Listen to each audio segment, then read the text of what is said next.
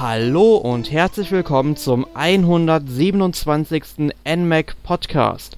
Wir haben es im letzten Podcast ja schon angeteasert. Wir reden heute über den 23. Juni 1996 aus dem einfachen Grund, dass an diesem Tag in Japan das Nintendo 64 erstmals veröffentlicht wurde.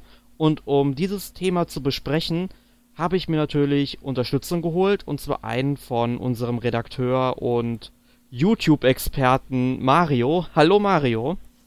Guten Tag. Und zum anderen von unserem gern gesehenen Gast, den Michael. Hi Michael. Hey Erik, lang ist her. Ja, was lange nicht mehr dabei. Schön, dich in unserem Podcast wieder mal begrüßen zu dürfen.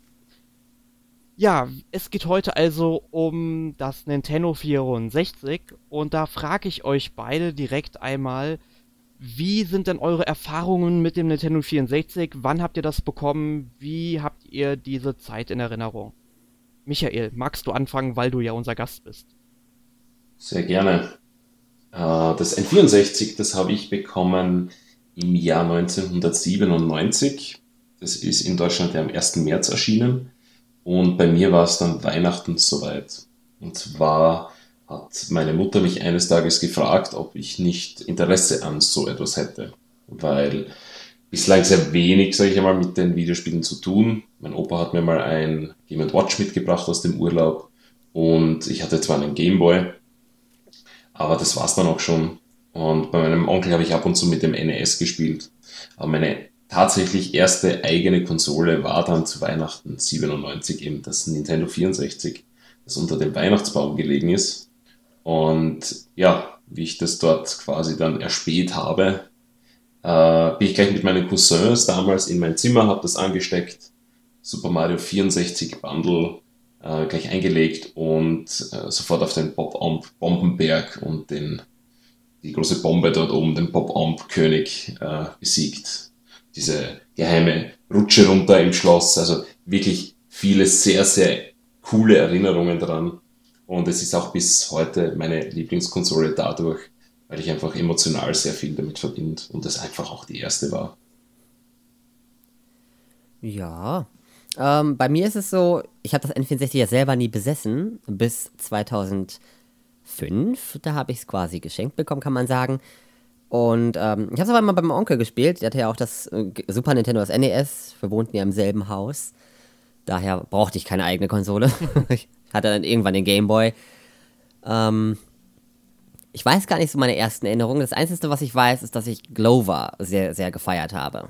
Kennt ihr ja, das? Das war, glaube ich, dieses Spiel mit diesem Handschuh und dem Ball, oder? Ja, richtig. Mhm. genau. Das konnte wohl keiner aus meiner Familie leiden, aber ich mochte das wohl. Ähm, als Kind. Von daher habe ich jetzt gar nicht so große Erinnerungen von den ersten Momenten. Aber ja, das ist so das, mir das Einzige.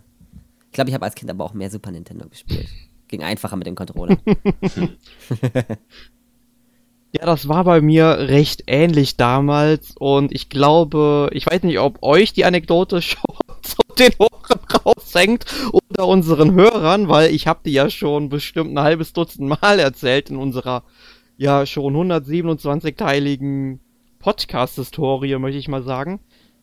Ähm, es war halt so, dass ich dann, das muss glaube ich 1998 gewesen sein, ein ähm, Super Nintendo bekommen habe, beziehungsweise ich stand dann mit meiner Mutter im Laden und hatte die Möglichkeit oder die Wahl zwischen einem Super Nintendo und einem Nintendo 64.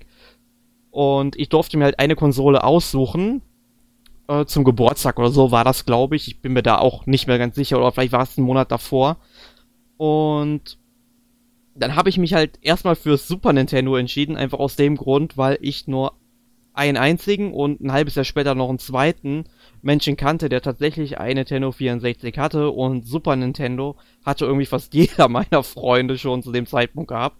Und daher habe ich mich an dem Tag erstmal für das Super Nintendo entschieden und habe dann tatsächlich drei Jahre gewartet, bis ich dann zum Geburtstag im Jahr 2001 tatsächlich eine Nintendo 64 bekommen habe oder mir eben dann vom Geburtstagsgeld eins kaufen durfte, weil das hat damals beim Toys R Us, ich glaube, 199 D-Mark gekostet. Es war diese, ja, Pokémon-Edition, wo dann eben Pikachu vorne drauf war, dieses blau-gelbe ähm, Gehäuse und wenn man das Nintendo 64 dann eingeschaltet hat, hatten dann die Backen von Pikachu, weiß ich nicht, ich glaube 13 Mal oder so geblinkt.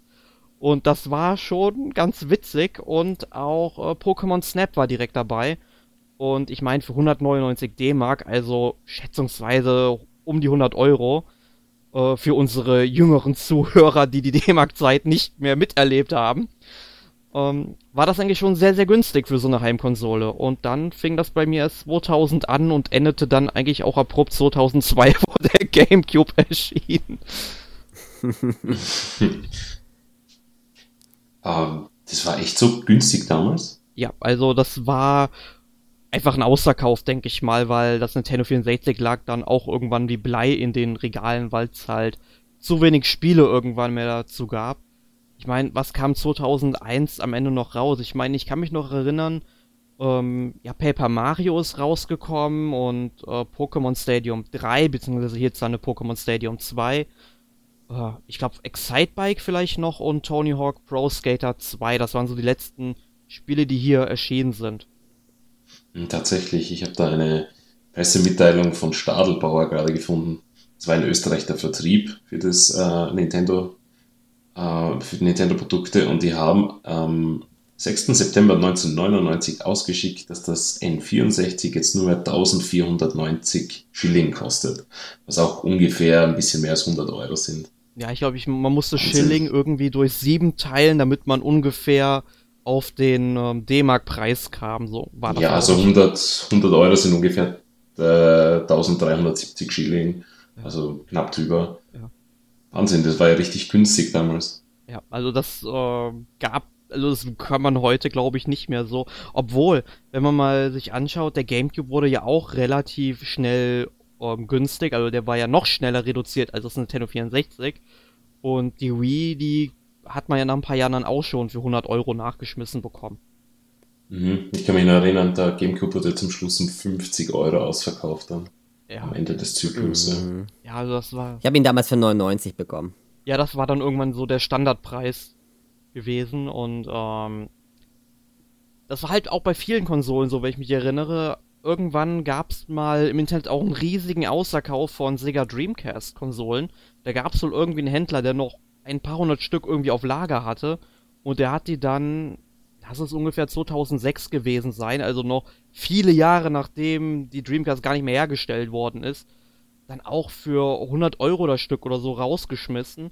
Äh, hätte der Mann lieber noch ein paar Jahre gewartet. Er hätte sehr viel mehr für die Konsolen bekommen können. Mhm. Und aber ich ärgere mich tatsächlich, dass ich damals dann kein neues Exemplar gekauft habe und meine Dreamcast erst 2011 dann aber auch relativ günstig gebraucht für 50 Euro und doch gut erhalten bekommen habe. Das wäre natürlich ein gefundenes Fressen für jeden Sammler heutzutage. Ja, aber kommen wir erstmal auf das Nintendo 64 zurück und reden wir mal ein wenig über die Technik. Also es war ja die erste 64-Bit-Konsole von Nintendo. Also 64-Bit heißt in dem Sinne, dass in der Konsole ein 64-Bit-Prozessor steckte. Und die Konkurrenz hat eben dann nur mit einem 32-Bit-Prozessor gearbeitet, also äh, der Sega Saturn und eben äh, die Sony PlayStation. Ich glaube, im Atari Jaguar war schon ein 64-Bit-Prozessor drin. Da bin mhm. ich mir nicht ganz so sicher, weil ich mich mit der Konsole gar nicht auskenne und der Prozessor arbeitete wohl mit sensationellen 93,75 Megahertz. Also der war äh, fast so schnell wie mein erster PC mit Windows 95 aus dem Jahr 96 oder so. Der hatte einen 120 Megahertz Prozessor drin. Ähm, und äh, aber es werkelte wohl auch noch ein Co-Prozessor unter der Haube.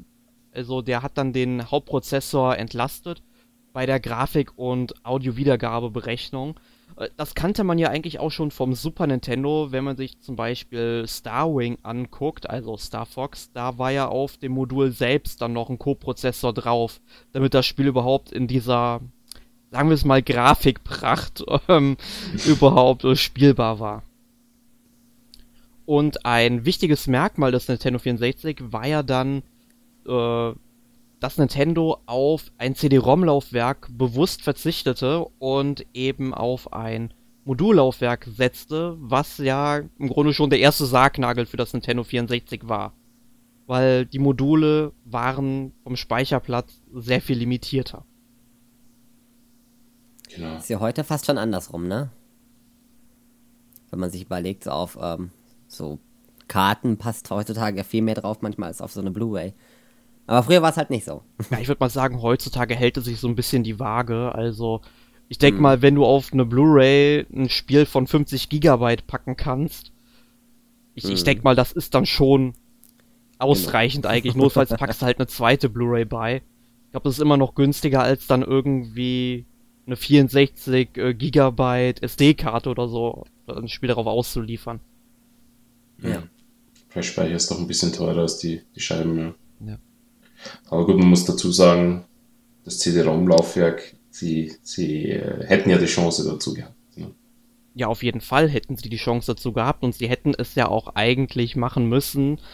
Allerdings wollte Nintendo ähm, ja quasi den Riegel vor Raubkopierern davor setzen, einfach weil Module sehr viel schwieriger zu kopieren waren als CD-ROMs. Mhm. Aus dem ist ja eigentlich dann die Sony PlayStation entstanden. Genau, also man muss halt erstmal sagen, die Sony PlayStation ist ja im Grunde aus einem Laufwerk entstanden, was ja ursprünglich für Super Nintendo zusammen mit Sony entwickelt wurde. Allerdings hatten sich Sony und Nintendo während der Entwicklung ähm, verkracht und dann, ich weiß gar nicht mehr, war das damals ähm, Ken Kutaragi, der bei der äh, bei Sony Computer Entertainment für die erste PlayStation verantwortlich war? Also bei mir klingelt wenn du den Namen erwähnst, aber ich kann es dir nicht hundertprozentig ja. sagen jetzt. Ich meine, und der hat ja dann sicherlich von der Chefetage den Auftrag bekommen, just do it alone und hat es dann eben alleine gemacht.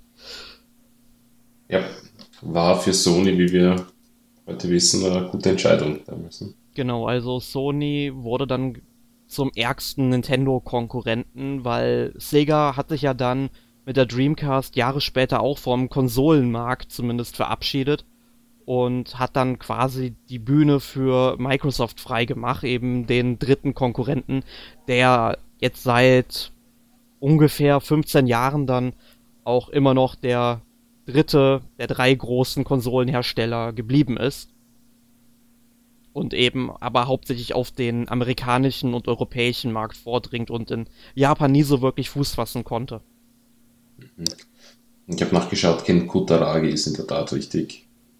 Genau, und ähm, ein großer Manko war ja da natürlich auch, wir alle kennen Square, also heutzutage Square Enix, damals mhm. halt noch alleine als Square operierend, möchte ich mal sagen. Ähm, die haben ja die Final Fantasy Reihe komplett nur auf NES und Super Nintendo und eben dann halt mit Spin-offs auch auf dem Game Boy groß gemacht. Und als Nintendo dann verkündet hat, dass man eben auf äh, Module statt CD-ROMs setzen wird, hat man sich von Nintendo halt für mal verabschiedet. Und das hat dem N64 ja direkt den nächsten Sargnagel reingehauen. Im Grunde, weil Final Fantasy äh, zu dem Zeitpunkt hierzulande, sag ich mal, einfach kein Name war, weil keiner der Hauptteile hier erschienen ist. Und äh, halt Spin-offs nur unter einem anderen Namen, wie zum Beispiel Mystic Quest ja. Mhm. Man muss sich mal überlegen, wenn Final Fantasy auf dem N64 draufgekommen wäre. Das wäre schon cool gewesen, ne? So Final Fantasy 7, 8, 9. Ja, es gab ja ursprünglich sogar eine Tech-Demo, die dann eben, mhm. ich glaube, auf den Charakteren aus Final Fantasy 6 basierte, wo man dann einfach einen Kampf gezeigt hat, der in einem dreidimensionalen Areal auch rundenbasiert abläuft.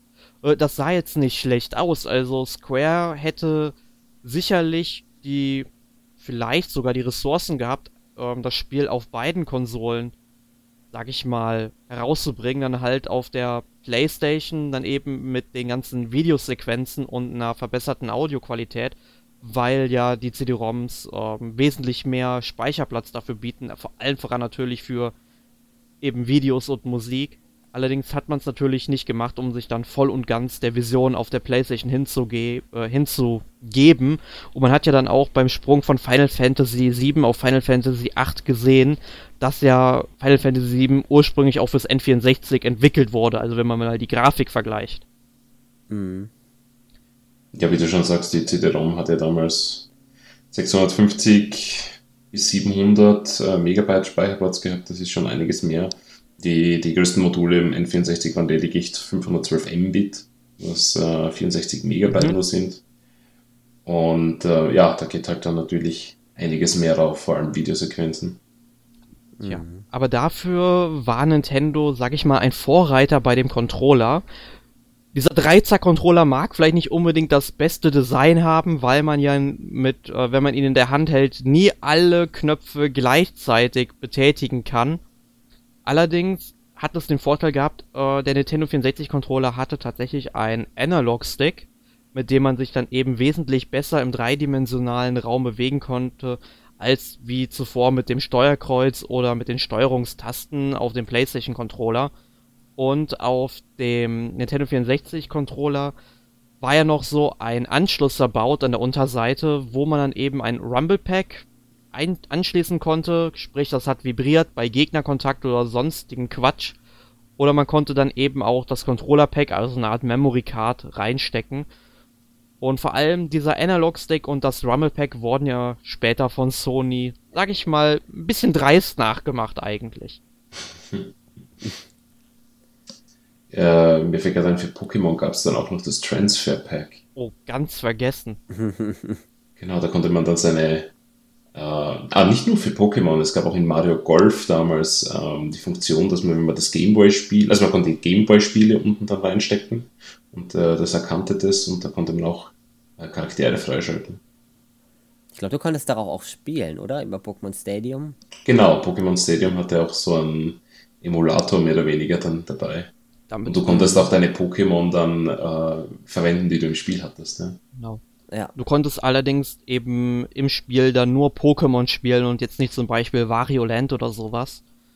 Finde ich schade eigentlich, dass sie es nicht so gemacht haben. Ja, Nintendo hätte eigentlich locker, sag ich mal, Modul rausbringen können. Keine Ahnung, wie halt so der Super Game Boy und einfach Transfer Pack ab unten in den Controller rein und schon hätte man, sag ich mal, sicherlich ein paar Käufer mehr für die Konsole ansprechen können. Mhm. Vor allem, weil es es ja für N64, äh, N64 äh, für das Super NES schon gab und dann auch wieder für den GameCube. Eben. Und man muss halt sagen, ähm, das Problem ist, in Japan gab es ja auch den Super Game Boy 2, der dann auch Game Boy Color Spiele abspielen konnte, allerdings noch für Super Nintendo.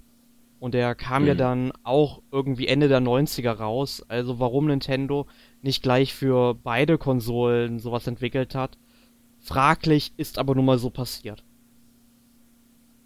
Ja. ja, ein bisschen später kam dann auch noch das Expansion Pack raus, was dann einige Spiele zwingend äh, voraussetzten. Und das Expansion Pack, das steckte man dann vorne in der Nintendo 64-Konsole hinein und hat quasi den alten RAM-Baustein rausgerissen, den neuen reingesteckt. Und der Speicherplatz wurde dann von 4 auf 8 Megabyte einfach mal verdoppelt. Wow. Uhu. Da gibt es eine lustige Geschichte dazu. Äh, das Rumble Pack kam ja dann mit Donkey Kong 64 äh, mitgeliefert. Es gab gar kein Donkey Kong 64 ohne Rumble, äh, Expansion Pack zu kaufen, weil die Donkey Kong, also Rare damals, die, die Entwickler von Donkey Kong 64, äh, die hatten einen Bug im Spiel, den sie nicht reproduzieren konnten und auch nicht lösen konnten, außer sie verdoppelten einfach die, die RAM-Größe. Und deshalb haben sie einfach dieses RAM mitgeliefert. Das Problem war gelöst. Da haben wir in einem vorigen Podcast auch mal drüber philosophiert. Das hatte ich nämlich auch so gehört. Ich frage mich immer noch, warum Nintendo von Anfang an dieses Ding da drin hatte, zum Austauschen. Ich will immer noch wissen, was sie eigentlich geplant hatten, rauszubringen. Weil es kann ja gar nicht sein, dass sie das im Voraus ge gemerkt haben, so, oh, da wird in drei Jahren ein Bug auftreten bei Donkey Kong 64, da müssen wir sowas bauen. Aber da kam nichts anderes rein, oder? Nein, Nein es, es ist schon, da hast du schon recht, das ist schon äh, komisch, dass man das austauschen kann, weil normalerweise wird mhm. das eher fix verlötet, außer beim PC, da kannst du natürlich auch austauschen, aber keine Ahnung, vielleicht hatten sie mehr Pläne, von denen wir ja. nichts wissen. Ja, das merkt man ja auch andauernd an irgendwelchen Nintendo-Konsolen, ähm, da hängen dann oder sind dann irgendwelche Befestigungen, wo man Schrauben oder so reinschieben kann mhm. und keiner weiß, wofür es ist. Oder es sind halt Schlitze für irgendwie, damit man da eine Kordel ranhängen kann für ein Touchpen oder sowas, ja. Und Nintendo macht sowas andauernd und bringt dann nicht wirklich eine Peripherie dafür raus. Ne? Ja, ich, ich, zum, ich nehme mal an, du, du verweist auf den Classic Controller von der Wii. Ja, zum Beispiel. Ich glaube, unter dem Ja. Gamepad ist halt auch noch irgendwas Platz für so eine Schraube. Ja, da gibt es irgend so einen Schacht und eine Schraube und da habe ich auch nie rausgefunden, was das sein soll. Aber ja, Tja. vielleicht überraschen sie uns nochmal. Ja, und dann ein, ja, eine Hardware-Erweiterung, das äh, 64 Dynamic Drive, also kurz 64DD oder Doppel-D. Ähm, ja, war so schlecht, ich weiß. Das war, war klar, ne? Ja, aber den muss ich jetzt einfach mal bringen. Ja, Sex Sells, Leute. Der Podcast wird jetzt gleich sehr viel mehr heruntergeladen. Ja, was hat das N64 mit Doppel-D zu tun? Ja, also das war ja quasi so ein Laufwerk für, ja, spezielle, ich weiß gar nicht, waren das normale ZIP-Disketten oder waren das dann schon eigen, so Diskettenmodule? Also ein eigenes Format, das weiß ich jetzt gerade gar nicht. Meine, das ist ein eigenes Format. Ich vermute mal, weil Nintendo und so. Sie haben zumindest ganz komisch ausgeschaut. Also es waren schon so Module zum Reinstecken, aber ich bin mir nicht sicher, ob die jetzt Discs hatten. Ja. Hatten die denn mehr Speicherplatz? Also um einiges mehr, so ähnlich wie eine CD oder wozu war das Da bin ich, so an da sich? bin ich gerade auch um etwas äh, von überfragt. Ähm, Mhm. ich, Müsste ja eigentlich, oder? Weil sonst macht das ja überhaupt keinen Sinn. Ja, also, ähm, also ich habe mir nachgeschaut jetzt gerade. Ähm, also die bieten im Grunde genauso viel Speicherkapazität, also 64 Megabyte. Und 38 Megabyte von denen sind allerdings wieder beschreibbar. Mhm. Ach so. Also es gab ja dann auch Überlegungen, wie Ocarina of Time ursprünglich für das äh, Dynamic Drive rauszubringen. Einfach aus dem Grund, weil dann solche kleinen Elemente wie hinterlassene Fußspuren und so weiter dauerhaft in der Welt gespeichert werden konnten. Also ich würde jetzt sagen, nicht bis in alle endlich, äh, bis in alle Unendlichkeit. Irgendwann ist sicherlich auch der Speicher für die Fußspuren voll, dass dann irgendwann die ersten dann wieder gelöscht werden. Aber solche atmosphärischen Details wollte man da ja umsetzen. Aber man hat es ja dann nicht umgesetzt, weil die Ladezeiten, glaube ich, dann auch länger gewesen sind und äh, man hätte dann auch Animationen kürzen müssen. Und dann hat man halt Zelda, also Ocarina of Time, ähm, direkt wieder als Modul veröffentlicht. Es gab für das Dynamic Drive auch gar nicht so viele Spiele. Also es gab zum Beispiel SimCity 2000 erschien sogar dafür. Ähm, aber es kam, wie gesagt, auch nur in Japan raus. Es wurde insgesamt 15.000 Mal verkauft. Und wir hatten, glaube ich, irgendwann mal in einem der letzten Podcasts spekuliert, ob die Xbox One diesen Rekord in Japan schon geknackt hat. Und äh, hat sie tatsächlich, also da darf man ruhig mal klatschen. Den Slow Clap. Aber ähm, ja, es war halt richtig cool. Es wurde hierzulande auch beworben. Ich weiß nicht, ob es dann im Club Nintendo Magazin erschien. Es gab auch mal so ein Sonderheft für das Nintendo 64. Es wurde auf jeden Fall mal abgebildet. Man wusste von der Existenz, aber es kam halt leider nie dazu. Es hat sich wirklich nicht gelohnt anscheinend. Ja, offensichtlich nicht, nein. Genau, aber ich denke mal, zum 64DD müssen wir irgendwann mal einen eigenen Podcast machen, denn das Thema ist dann doch etwas so speziell, als nur in fünf Minuten abzuhandeln. Ja. Genau, Und ich glaube, dem Nintendo 64 DD weint jetzt auch kein Mensch nach. nee, Also es ist nicht so tragisch, dass das nicht äh, über die über, Übersee geschafft hat. nee. Ja, obwohl, also wenn ich mir so anschaue, was für Spiele da hätte rauskommen sollen, ich weiß nicht, ob das offiziell ist, äh, doch, anscheinend schon. Äh, wenn ich das so sehe, Super Mario RPG 2, Super Mario 64 2, das hätte ich schon cool gefunden.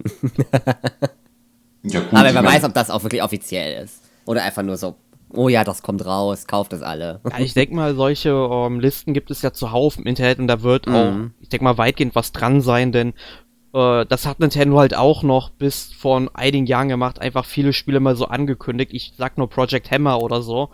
Und ähm, die sind dann halt nie erschienen, wirklich, ja. Und das, damals war das halt noch schlimmer in den 90ern. Ich meine, da musste man halt Listen haben, damit die, keine Ahnung, Aktionäre sehen konnten, was rauskommt, damit die Käufer sehen konnten, was rauskommt. Hauptsache, irgendjemand kauft den Scheiß dann am Ende.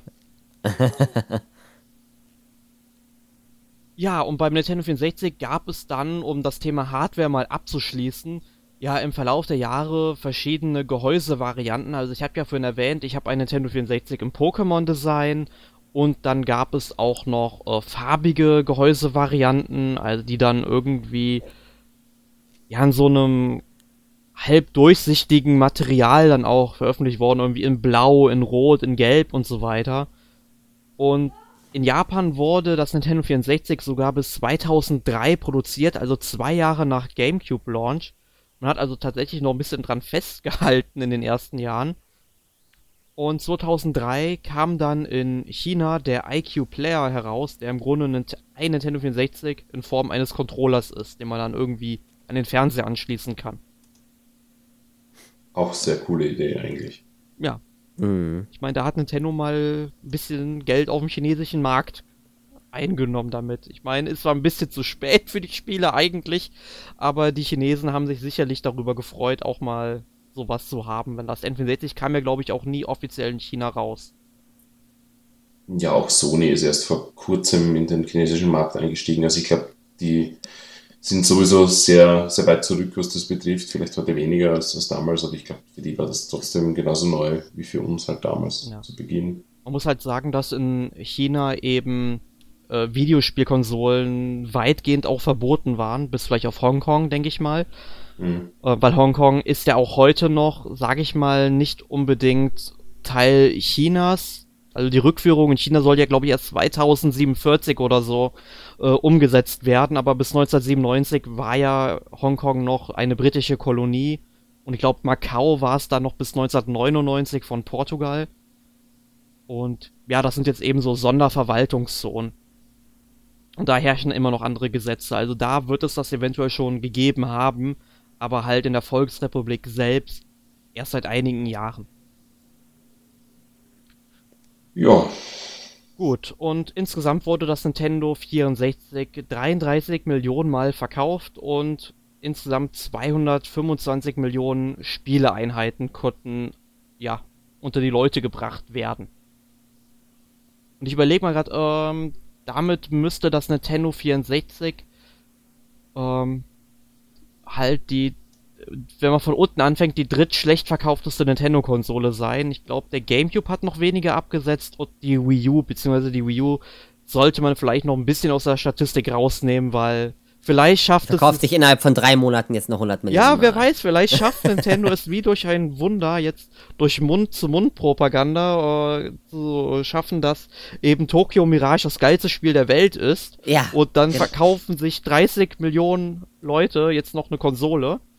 Ähm, aber wie gesagt, wir gehen mal davon aus, dass die Wii U den Schlussli äh, das Schlusslicht der schlecht verkauftesten Nintendo-Konsolen bilden wird.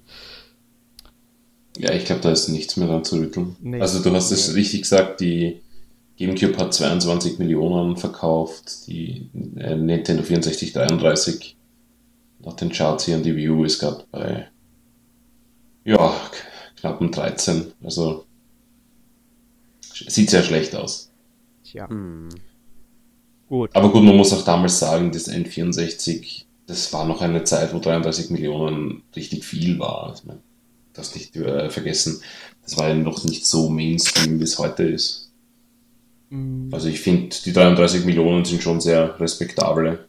Also eigentlich schon. Also für die damalige Zeit auf jeden Fall, aber man muss halt auch erwähnen, dass die PlayStation, gut, man muss sagen, die PlayStation wurde ja noch ein bisschen weiter verkauft, auch als die PlayStation 2 schon im Laden stand. Dann gab es ja halt noch die äh, PlayStation 1, also das kleinere Modell der PlayStation. Ähm, die wurde, glaube ich, ich, ich weiß noch, ich habe Anfang 2004 Praktikum in, bei Saturn gemacht und selbst da wurden noch PlayStation Ones verkauft. Und also da kamen halt dann auch noch ähm, auch Retro-Spiele raus, zum Beispiel Final Fantasy, die ersten Teile kamen auf der PlayStation hier dann nochmal heraus. Also die wurden dann erstmals hierzulande veröffentlicht, bevor sie dann später noch auf dem Game Boy Advance auch nochmal hier erschienen sind. Ähm, und ich weiß gar nicht, die PlayStation 1 hat sich jetzt 100 Millionen Mal verkauft ungefähr. Also, also 104,25 ja. steht da. Also ich nehme alles wieder zurück. Ja, ich wollte halt Sind sagen. die 33 Millionen der N64 doch ja. vielleicht nicht so viel waren. Ich, ich denke aber halt mal so in den ersten Jahren waren beide Systeme noch konkurrenzfähig. Aber man hat halt gesehen, dass der Dritthersteller Support dann auch nachgelassen hat über die Zeit. Aber das ist auf der Wii U heutzutage noch sehr viel krasser passiert, als es damals war. Aber gut, ich denke, wir haben über die Hardware jetzt genug gesprochen. Reden wir doch auf das äh, oder über das, worauf unsere Hörer jetzt schon lange warten, die Spiele. Michael, welches oder welche Spiele bleiben dir oder sind dir so in Erinnerung geblieben vom Nintendo 64? Ähm, sehr, sehr viele eigentlich, möchte man meinen. Äh, damals sind ja noch nicht alle zwei Wochen Must-Haves erschienen. Also man sich wirklich mit einem Spiel ein halbes Jahr lang beschäftigt. Einerseits natürlich, weil äh, es gab nicht so viel und andererseits, man hat sich das meist vom eigenen Taschengeld gekauft und da hat man auch nicht so viel besessen davon. Das heißt, auch wenn es ein Scheißspiel war, hat man sich damit einfach ein halbes Jahr beschäftigt. Man hat sich damit abgefunden. Genau. Äh, bestes Beispiel für mich Tonic Trouble, äh, um die Runde der Diskussion etwas ungewöhnlich anzufangen. Tonic Trouble war ein Ubisoft-Spiel, äh, mehr oder weniger ein Jump'n'Run, wahrscheinlich ein Mario-Klon. Äh, war nicht sonderlich gut, aber ich habe es halt spielen müssen. Ich mag das eigentlich. Kennst du das sogar? Ja, ja, ich habe das auch. Ja, ja, Tonic Trouble. Ich, ich fand es dann eh witzig mit der Zeit. Und, äh, mhm. Es ist nicht das beste Spiel, das ist richtig. Genau, es ist nicht das beste Spiel. Steuerung ist katastrophal, was ich mich hier erinnern kann, aber gut, man, man hat es halt äh, ja, irgendwie durchgedrückt. Aber ähm, natürlich das beste Spiel aller Zeiten, ich, ich fange gleich damit an, ist natürlich Zelda Ocarina of Time. Okay. Wer, wer, wer, wer macht sich hier keine Freude? Also meiner Meinung nach ist Majora's Mask immer noch interessant. es tut mir Wirklich? leid. Wirklich? Wow. Also ich, ich fand immer Majora's Mask stand im Schatten von Ocarina of Time. Ja, das stimmt ja auch. Also es stand ja auch wirklich im Schatten, aber zu Unrecht. ja, ich mag Majora's Mask, glaube ich, auch ein wenig lieber, obwohl ich tatsächlich, glaube ich, Ocarina of Time immer noch öfters gespielt habe, weil es irgendwo, weiß ich nicht. Wo, wobei ich mir jetzt nochmal sagen sollte, Ocarina of Time ist ein verdammt geiles Spiel. Ja, das definitiv. Ich finde beide Zelda-Teile auf dem N64 sind wirklich gut. Ähm, das kann man so stehen lassen. Mir hat, na gut, ich meine, das erste Zelda, das nicht nur das erste eigene Zelda, es war tatsächlich das erste Zelda, das ich gespielt habe, war Ocarina of Time. Und wir haben da halt, also ich habe das im N64-Magazin damals, äh, N64 sage ich im Nintendo-Magazin, das es noch gegeben hat, ich habe das gesehen und habe gedacht, wow, das schaut schon sehr cool aus. Da haben sie irgendwie den ganzen ersten Dekobaum gecovert bis zum Endgegner. Äh, und, und ich dachte, wow, das ist schon, schon irgendwie cool, habe dann ewig lang zusammengespart dafür, äh, dann das Mit-Lösungsbuch sogar gekauft damals und das hat irgendwie jeder in unserer Schule gespielt. Und wir sind halt jeden Tag quasi, äh, in der Früh haben wir uns ausgetauscht, was wir Neues erlebt haben und äh, wo wir äh, hängen. Und ja, 95% der Leute sind dann im Wassertempel natürlich hängen geblieben. Äh, ich war der Einzige, der dann drüber gespielt hat und, und keine Probleme hatte. Und äh, das war dann quasi schon, schon so ein wie, was, wie, wie hast du es geschafft? Und äh, dann haben wir uns halt ausgetauscht und am nächsten Tag haben die Leute das alles schon durchgespielt gehabt, nachdem ich ihnen erzählt habe, wie es weitergeht. Äh, es, also das hat man damals noch gelebt. Äh, das finde ich ein bisschen schade, dass es ein bisschen verloren gegangen ist, aber deswegen sage ich ja, dass N64 äh, meine absolute Lieblingskonsole, weil auch sehr emotionale Momente dran hängen und, und auch die ganzen Freunde das noch mitgelebt haben. Ähm, ja, und Majora's Mask, da hat mir irgendwie dieser Zeitdruck nicht so gefallen. Und ich, meiner Meinung nach war der Wassertempel in Majora's Mask äh, noch schlimmer als in, in Ocarina of Time und da habe ich eigentlich ungern drüber gespielt. Also ich habe das Spiel mehrmals angefangen, ich habe es schon natürlich durchgespielt, aber meistens habe ich dann nach dem zweiten Tempel aufgehört, was mir keinen Spaß mehr gemacht hat. Ja, mit Wasser Dungeons haben sie, das, haben, hatte Nintendo es wirklich nicht auf dem N64. Ja. Beide sind scheiße. Obwohl ich den Wassertempel eigentlich noch in Ordnung finde. Ich finde beide nicht An sich. sonderlich äh, schlimm. Ich meine, klar, ich bin auch so ein Mensch, der sagt, aber das habe ich schon länger, so eine Phobie gegen Wasserlevels allgemein. Ich meine nur Wasserlevels in der Donkey Kong Country Reihe. Äh, ja. Ich, ich meine, man konnte sich unterhalten, mit wem man wollte. Keiner mag Unterwasserlevel so wirklich. Äh, aber man hat sie halt dann irgendwie dann doch bewältigt und runtergeschluckt. Und wenn ich heute zum Beispiel Donkey Kong Country nochmal spiele, das habe ich ja erst vor einigen Wochen für den Test im NMAC ja auf der Virtual Console, auf dem New 3DS dann nochmal durchgespielt. Heute finde ich die Unterwasserlevels großartig, weil ich irgendwie das mit der Musik und mit der Optik so richtig feiere, was damals auf dem Super Nintendo möglich war. Mhm. Und auf dem Nintendo 64, ich meine, ja, jüngstes Beispiel, ich habe ja Majora's Mask dann auch auf dem 3DS letztes Jahr nochmal durchgespielt und da fand ich den Tempel jetzt auch nicht mehr so schlimm, wie ich ihn damals noch in Erinnerung hatte. Irgendwie ist es auch, finde ich, nur so eine Relation zur Zeit, die man damals hatte. Also man hat damals ja irgendwie anders gespielt wie heute und heute rege ich mich über Sachen auf, die wesentlich ähm, kleiner sind als so ein Tempel. Einfach nur, weil Nintendo es in vielen Punkten nicht schafft, mich zufriedenzustellen, aber mit sowas Großem irgendwie. Nee, also da habe ich eigentlich gar keine Probleme mehr mit. Ja, witzig. Ich habe das auch am 3DS noch durchgespielt und fand es auch nicht mehr so schlimm wie damals. Also, ich weiß nicht. Sind wir, haben wir schon alles gesehen? Sind wir zu routiniert dafür? Ich weiß es nicht. Aber ich fand es dann auch sehr schwer in Ordnung. Aber Mario, welches Spiel ist dir denn noch so in Erinnerung geblieben auf dem Nintendo 64? Ja, äh, Super Mario 64 natürlich, irgendwo. Großartig. ja, das war so ziemlich das meiste, was ich gespielt habe, weil das war ja auch relativ, man konnte einfach rumspringen. Und weil ich es jetzt in den letzten eineinhalb Jahren ungefähr 20 Mal durchgespielt habe. es ist auch das beste äh, Super Mario in meinen Augen aller Zeiten. Sunshine! Und ähm, nee, sonst äh, Donkey Kong 64 definitiv, um da auch nochmal auf die Wasserlevels zu kommen. Das habe ich damals als Kind nie gemacht. Ich war, ich weiß nicht, wie alt war ich, 7, 8. Und irgendwann habe ich dann immer bis zum dritten gespielt und dann nicht mehr weitergemacht. Oder halt direkt in den Wald gegangen, bis mein Onkel mir dann immer das Wasserlevel gemacht hat.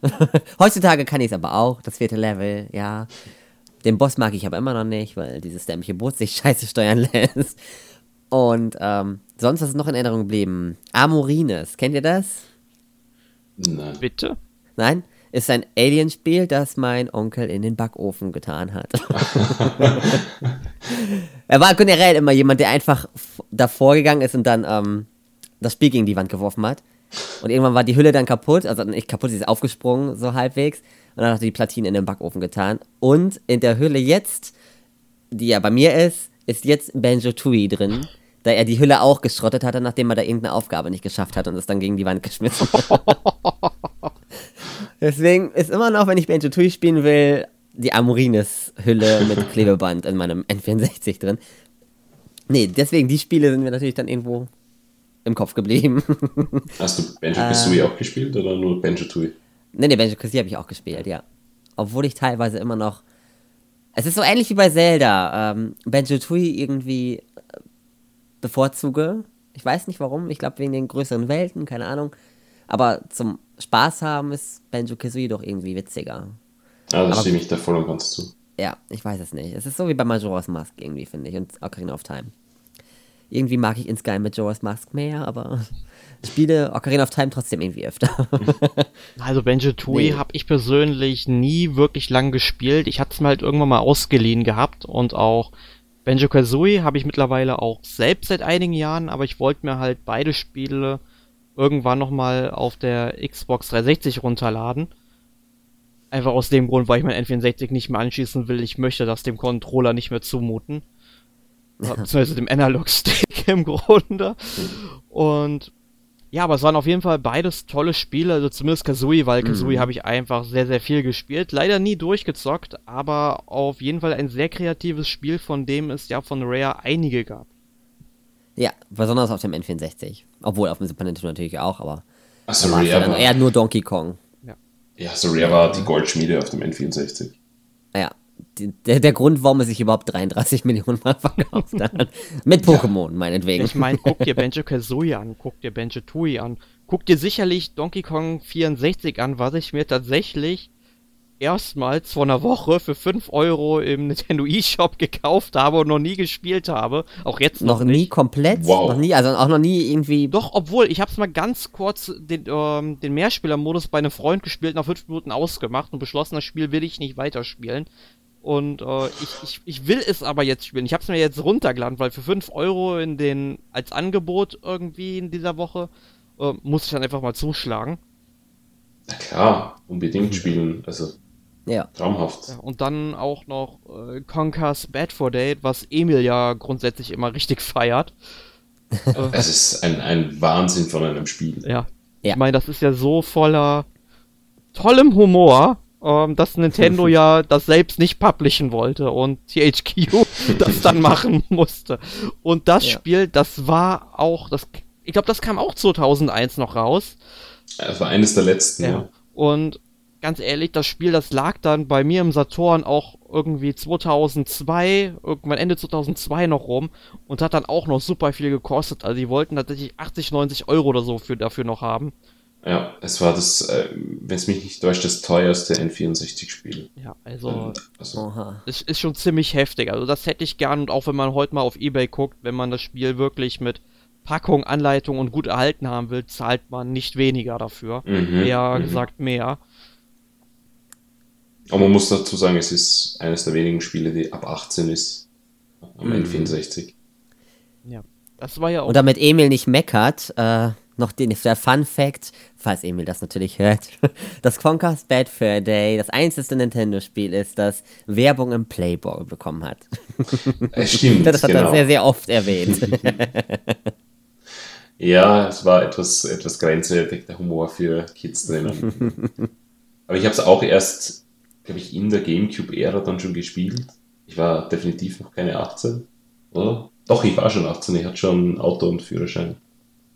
Ähm, ja, großartig. Also auch das Remake dann, ähm, was auf der Xbox dann kam, weil Rare wurde ja dann von, von Microsoft übernommen, die sie dann äh, sterben haben lassen. Ja, ich habe äh, bezüglich dieser so. Übernahme von Microsoft letztens auch noch eine interessante Geschichte gelesen, die ich noch gar nicht kannte.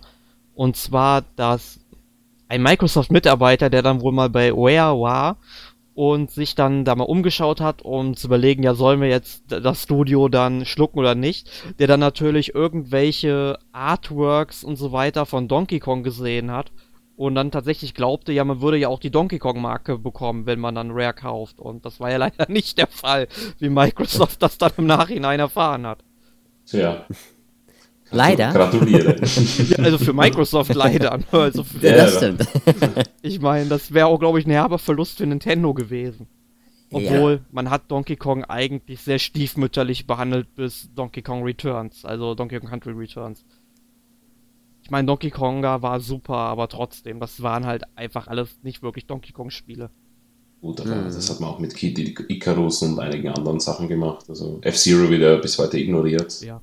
Der letzte Teil was vor 15 Jahren oder so. Oder Wave Race. Ja, Wave Race, also. Puh. Aber gut, bleiben wir beim N64 oder bei Rare noch. Äh, gab Diddy Kong Racing, was man nicht vergessen darf. Oh, Und natürlich Mario Kart 64. Zwei absolut grandiose Rennspiele, wo ich immer sage, Mario Kart 64 habe ich wirklich viel gespielt. Auch ähm, kompetitiv. Time Trials, äh, damals auch Internet bekommen, im Internet verglichen mit irgendwelchen anderen Mario Kart 64 Spielern. Aber für mich persönlich war Diddy Kong Racing immer das bessere Racing-Spiel, weil es auch ein bisschen dieses Abenteuer drinnen hatte, die Geschichte, einfach viel mehr Charaktere, die einfach ja, herzlicher waren auch. Ähm, ja, also für mich war Rare oder die, die, die Marken von Rare immer besser als die von, von Nintendo selbst. Das heißt, Diddy Kong Racing besser als, als Mario Kart 64. Für mich war Banjo Kazooie besser als Super Mario 64. Aber das darf ich wahrscheinlich nicht laut sagen, sonst wäre ich aus diesem Podcast gekickt, Dies vermutlich. ist das letzte Mal, dass du in einem Podcast von uns mitmachst. Also ich persönlich finde Diddy Kong Racing auch wesentlich besser als Mario Kart 64, wenn man jetzt beide Rennspiele vergleicht. Bei Mario Kart 64 ist es einfach so, ich fand Super Mario Kart auf dem Super Nintendo fantastisch, ganz einfach, das kann ich nicht anders sagen. Nur ich finde die CPU auf dem, nicht die CPU halt, äh, die äh, KI der Gegner, ja, die finde ich einfach unausgeglichen, weil es ist irgendwie so eine äh, Gummiband-KI, habe ich das mhm. Gefühl, die sich einfach irgendwelche Vorteile erschummelt, die gar nicht möglich sein können. Und auf dem Super Nintendo hat tatsächlich noch Können gezählt. Und Diddy Kong Racing fand ich da alleine schon dadurch, dass es auch Flugzeuge und ja, Hovercraft Dinger gab und äh, das dadurch wesentlich abwechslungsreicher war, auch durch die Endgegner, durch den Adventure-Modus und so weiter. Also das war schon ziemlich cool. Das hat äh, Diddy Kong Racing wesentlich besser gemacht. Und ich könnte mir eigentlich vorstellen, dass auch äh, Mario Kart sowas heute mal machen könnte mit so einem Adventure-Modus, wo man in der Welt eben rumfahren können, äh, kann. Dass Nintendo da an der Stelle nicht ansetzt und Mario Kart eigentlich immer schlechter macht, als es unbedingt sein muss. Ja. Tja. Aber Diddy Kong Racing war bockschwer. ja, aber es war doch motivierend. Das definitiv. Und teilweise war es ja wirklich, da durftest du ja gerade bei den Boss, sag ich mal, bei den ersten normalen Boss, da darfst du ja wirklich, musst du jeden Turbo nehmen. Und diesen Trick, dass man quasi den, das Gas loslassen muss, wenn man auf so einem Ding ist, mhm. den kriegt man ja normalerweise auch nirgendwo mit. Ich weiß nicht, ob der Elefant da irgendwo das mal erwähnt. Versuch mal loszulassen, während du über so einen Powerstreifen fährst. Weil wenn du das nicht hast, dann kannst du das gleich vergessen, dass du das auch nur ansatzweise schaffst. Ja, ich kann mich noch erinnern, ein Freund von mir, der hat damals sich immer die Mickey Mouse gekauft und der hat dann eben, da war auf der Rückseite waren dann irgendwelche Tipps und Tricks zu irgendwelchen Nintendo 64 Spielen wie auch Diddy Kong Racing und da stand das alles bei. Der hatte da so einen Zettel, den hat er sich dahin geklebt vor seinem Fernseher oder so. Das war so ulkig und aber es war richtig cool eigentlich, dass man so. damals musste man sich ja irgendwie die Informationen beschaffen. Ich meine, das Internet steckte noch in den Kinderschuhen und äh, man hatte halt nicht wirklich Internetzugriff dazu. Dass der einzige Kommunikationsweg war dann halt irgendwie Freunde oder solche Magazine und äh, sowas zu bekommen. Ja. Hm. Ich kann mich auch noch erinnern, die ganzen Tipps und Tricks in den Nintendo-Magazinen. Ja. ja. Ja, da, da war man dann ein bisschen schlauer als seine Freunde, das stimmt dann. kann man sich gut vor in der Schule dann, ja. Ja, aber es gab ja noch sehr viel mehr Spiele auf dem Nintendo 64. Also ich kann mich jetzt zum Beispiel an einen persönlichen Geheimtipp von mir erinnern, zur Holy Magic Century, was ja in den USA. Das einzige RPG. ja, nicht das einzige. Ja, okay, das, ja, stimmt. Also, ähm, das, oder in den USA heißt es ja, glaube ich, Quest 64 einfach. Da ich Ach, den, das sagt mal was. Ja, da finde ich den Titel Holy Magic Century doch ein bisschen besser, muss ich sagen ja, war halt ein nettes Rollenspiel und ich glaube, du hast es auch gespielt, Mario, anscheinend. Ich habe es zumindest mal probiert. Aber äh, ich kam, glaube ich, allerhöchstens aus dem ersten. Ich glaube, das war so ein Schloss, wo man anfängt. Ja, ein Kloster. Oder eine Burg. Ja, ein Kloster. Ich glaube, ich kam gerade mal bis zu dem ersten anderen Ort. Weiter habe ich nicht gespielt. Ah, ja, klar. Ich weiß nicht, es war irgendwie seltsam. Von Melroad nach irgendwie, wie ja auch der zweite Ort noch hm. hieß. Hast du es durchgespielt? Äh, durchgespielt leider nie. Ich habe es aber ziemlich weit gespielt. Irgendwann hatte ich da mal aufgehört, aber ich habe das Ende dann bei einem Freund gesehen, den ich es dann mal ausgeliehen habe. Der hatte dann das Durchhaltevermögen dafür. Äh, ich meine, es war ja grundsätzlich auch ein tolles Rollenspiel, weil äh, das System fand ich sehr interessant, dass man irgendwie, ich glaube, im Hintergrund zwar schon Erfahrungspunkte bekommen hat und immer wenn man dann im Hintergrund auch, man wusste ja nie, welches Level man hat, ähm, dann auch ein Level aufstieg und dadurch dann ähm, äh, halt eben noch ein, ich weiß nicht, waren das Kristalle oder Elementargeister oder sowas bekommen hat, die konnte man dann auf die vier Elemente, also Feuer, Wasser, Erde, Luft verteilen, dadurch neue Zaubersprüche freischalten, Zaubersprüche verstärken und so weiter. Ähm, das war halt schon ziemlich cool und dadurch, dass man zwar Gegenstände wie Brot oder Getränke zum Heilen bekommen hat, allerdings äh, konnte man diese nicht kaufen. Also man hat tatsächlich immer nur auch was von irgendwelchen Nichtspielercharakteren in den Rucksack gesteckt bekommen, wenn man denn äh, tatsächlich nichts mehr von diesem Item hatte. Also man konnte vorher zehn Brote haben, die aufgebraucht haben, die geben dir tatsächlich nur ein Brot. Also du musstest da wirklich mit haushalten. Und deswegen haben so ziemlich alle am Anfang auch auf Wassermagie geskillt, damit man ja schön die Heilzauber hatte. ja, aber das ist so ein Spiel, das würde ich gern irgendwie nochmal auf der Virtual Console sehen. Ich weiß gar nicht, wer da die Rechte heutzutage dran hat, aber das wäre auf jeden Fall ein Titel, der sollte mal wiederkommen. Mm, ich hätte auch noch einen Geheimtipp. Obwohl er ist auch ein wenig verbuggt, steuerungstechnisch. Aber ich weiß nicht, ob ihr das kennt. Body Harvest. Ich, kenne es vom Namen, aber ich habe es nie gespielt. Ja, ich dachte als Kind immer, das wäre äh, Samus gewesen, weil die auch so, weil der, es ist ein der tatsächlich, habe ich herausgefunden, auch komplett orange gekleidet ist und gegen Aliens kämpft. Mhm. Das ist von dem Entwicklerstudio, das später GTA gemacht hat. Also bevor, bevor sie Rockstar hießen, ich weiß gar nicht, wie sie jetzt hießen. Steht auf jeden Fall im Intro von dem Spiel. Ähm, ja, das waren die Entwickler von äh, GTA und ist dann auch sehr ähnlich aufgebaut. Äh, du bist, reist in die Vergangenheit, um diese Aliens vorher auszurotten mit so einem Raumschiff und kannst dann auch ähm, Gelände, also Autos fahren, kannst äh, so eine Art Flugzeug oder so ein, ja, so ein schwebendes Ding fliegen. Äh, ich glaube auch ein Boot oder sowas in der Art. Auf jeden Fall sehr Open-World-mäßig mit so ein paar Bossen. Das habe ich auch immer gefeiert. Das fand ich cool. Obwohl ich immer ein bisschen Schiss hatte in den späteren Leveln. Aber äh, das würde ich auch gerne auf der Virtual Console sehen, weil ich habe das Spiel nicht mehr. Und anders kann man es ja nicht spielen. Kam das nicht auch noch für den PC oder so raus? Dass es vielleicht dann bei nee, Good Old Games nicht. oder so zur Verfügung steht? Ich glaube nicht. Nee, ich bin mir eigentlich ziemlich sicher, dass es. Ich habe mal geguckt, ob man es irgendwie spielen kann und es war immer nur N64 die Rede von. Aber ich weiß es auch nicht genau. Ich kann mal gerne nachschauen währenddessen. Können wir darüber reden, wie viele Mario-Spin-Offs das N64 gestartet hat? Oder wo Mario zumindest drin vorkommt? Ja, eine ganze Menge. Also ich sag mal allen mhm. voran Mario Party. Ich meine, das Nintendo 64 hat Mario Party definiert. Ja, ich, und, vor allem der erste Teil. Ja, also ich hab mit dem ersten Teil, glaube ich, gar nicht so viel am Hut. Ich habe meistens immer den zweiten gespielt und bei Freunden immer so den dritten. Und der erste ist irgendwie an mir vorbeigegangen. Was macht der erste denn so besonders? Der erste macht besonders, dass man sich äh, sämtliche Handflächen aufgeschürft hat. und äh, das auch der Grund ist, warum Nintendo verklagt wurde und das bis heute nicht auf der Virtual Console so äh, erhältlich ist. Ähm, also der erste ist, ist, ist, großartig. Also der hat wirklich dieses ganze Party-Feeling losgetreten und ich habe das unzählige Stunden im Multiplayer gespielt mit Freunden, mit mm. meinem mhm. Bruder. Hatte dann auch eine eigene Minispielinsel, wo du alle Minispiele ich glaube es waren 50 oder knapp über 50 äh, spielen hast können. Und einige Spiele haben es erfordert, dass du diesen äh, Stick vom N64-Controller drehst. Und natürlich dreht man den nicht mit dem Daumen, weil das ist ja nicht sehr effektiv, sondern man dreht ihn einfach mit der anderen Hand, mit der Handinnenfläche.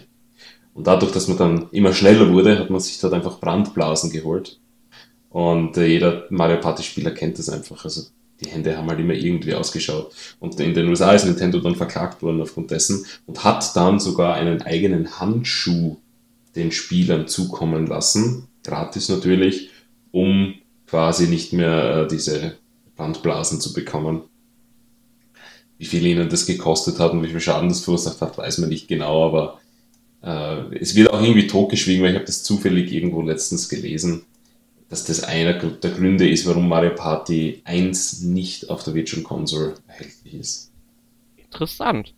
Ja, aber du hast wirklich was versäumt, denn ich finde, der erste Teil von Mario Party ist noch immer der beste. Du hast den nicht gespielt? Nein, tatsächlich nicht. Der ist irgendwie an mir vorbeigegangen und erst so die ganzen oh. Leute, die ich kannte, haben tatsächlich erst Mario Party 2 oder 3 gespielt. Ja, dann wird Zeit, dass du ja. deine Handflächen aufschraubst in dem extra Ja, ich werde auf dem Flohmarkt mal die Augen offen halten. Also ich würde sofort wieder tun. Ich bereue nichts. Du würdest alles nochmal genauso machen. Genau. Nein, also zwei und drei habe ich dann auch kurz gespielt, auch bei Freunden, aber da, ich weiß nicht, ich bin halt am ersten hängen geblieben. Der war halt wirklich cool.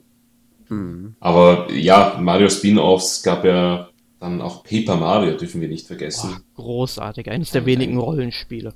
Ja, ja. wirklich großartiges Spiel. Ähm, Gibt es ja bis heute, wobei leider sind sie ein bisschen von dem Rollenspielkonzept oder Fokus abgekommen. Ja, das, ich, ich habe mittlerweile jetzt auch die Hoffnung aufgegeben, nachdem Nintendo ein bisschen mehr von Color Splash gezeigt hat auf der E3. Mhm.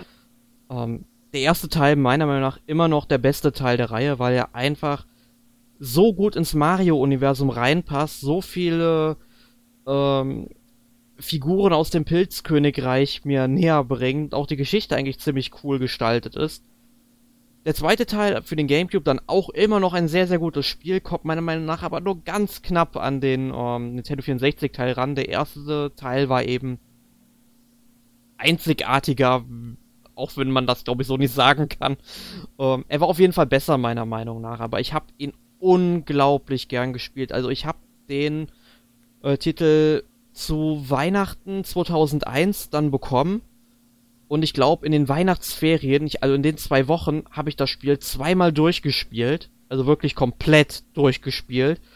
Äh, mit allem Zeugs, was ich da so finden konnte und sammeln konnte. Und äh, das habe ich auch nicht bereut, dass ich in den Ferien nichts anderes gemacht habe, außer das und vielleicht einmal Schlitten fahren mit Freunden. Aber wer braucht schon Freunde, wenn man Paper Mario hat, ja. ja, wirklich super, ja. Ge Gebe ich da auch recht, dass der zweite Teil war auch noch großartig. Ich fand den dritten auch cool, weil er halt noch diese 3D-Idee drinnen hatte, dass du die Perspektive wechseln kannst. Aber hat er auch schon weniger Fokus auf dieses RPG gehabt. Ja, äh, ja Sticker Star ist meiner Meinung nach ganz furchtbar. Und Color Splash dürfte ein Sticker, 2, äh, Sticker Star 2.0 sein. Ja. Seufzt. Ja, also. Ja, das sehe ich genauso. Bis auf, dass ich Paper Mario 2 besser finde als Paper Mario 1. Aber auch nur ganz knapp. Ja, aber das, das, das kann ich gelten lassen, weil die Spiele wirklich beide mm. ziemlich, ziemlich geil sind. Ich muss auch sagen, Paper Mario 2 habe ich mir damals zum Release zwar gekauft, habe es allerdings erst. Äh, wann kam es denn damals raus? 2004, glaube ich, kam es raus und gespielt habe ich, also durchgespielt habe ich es erst 2010 oder sowas. Also, ähm, Oh, doch ein bisschen. Ja, also, weil ich hab's dann nie durchgespielt, weil ich irgendwann, da gibt's ja dieses Kapitel, was nur in diesem Zug spielt. Und da muss man irgendeine Figur suchen, die habe ich damals einfach nicht gefunden. Und dann habe ich es irgendwann auch nicht mehr weitergespielt. Und als ich dann durchgespielt habe, wusste ich gar nicht, warum konnte ich die damals nicht finden. War ich denn so blöd oder so? Hm. Tja. Aber Paper Mario, wie gesagt, das ist einer der Must-Haves für die Nintendo 64-Konsole. Muss man gespielt haben, wenn man Rollenspiele liebt. Und auch wenn man vielleicht gar nicht so viel mit den Mario Jump'n'Runs anfangen kann, das äh, RPG ist dann schon wirklich großartig. Mm, und das ist auch ein guter Einstieg für Leute, die RPGs mal spielen wollen, finde ich. Ja, aber ist auch ziemlich. Es ist nicht komplett so ultra komplex wie, keine Ahnung, irgendein Final Fantasy VIII, wo du bis, wo ich bis heute dieses Kopplungssystem immer noch nicht ganz verstehe. ja, das Final Fantasy VIII, ja. das System, das habe ich erst verstanden, als ich dann tatsächlich am Ende in der Lunatic Pandora war. Und habe dann natürlich gespeichert und dann kommst du ja nicht mehr raus. Ja, ja, das war das erste Mal, wo ich dann nicht mehr weiterkam. Ja. Da habe ich dann jahrelang nicht mehr gespielt. Ja, ich habe es dann auf dem PC mit einem Trainer eben oh, mir die ganzen Stats hochgepusht. Cheater. Ja, aber tut mir leid, ich wollte das ganze Spiel jetzt nicht nochmal spielen, ja. Und gut. Ähm, ja, aber was gab es auf dem N64 noch? Es gibt noch so ein paar Spiele, ähm, die jetzt vielleicht nicht so toll waren, aber mir in Erinnerung geblieben sind, weil ich sie damals auch gerne mal bis zum Erbrechen gespielt habe. Zum Beispiel Dark Rift. Sagt euch das was?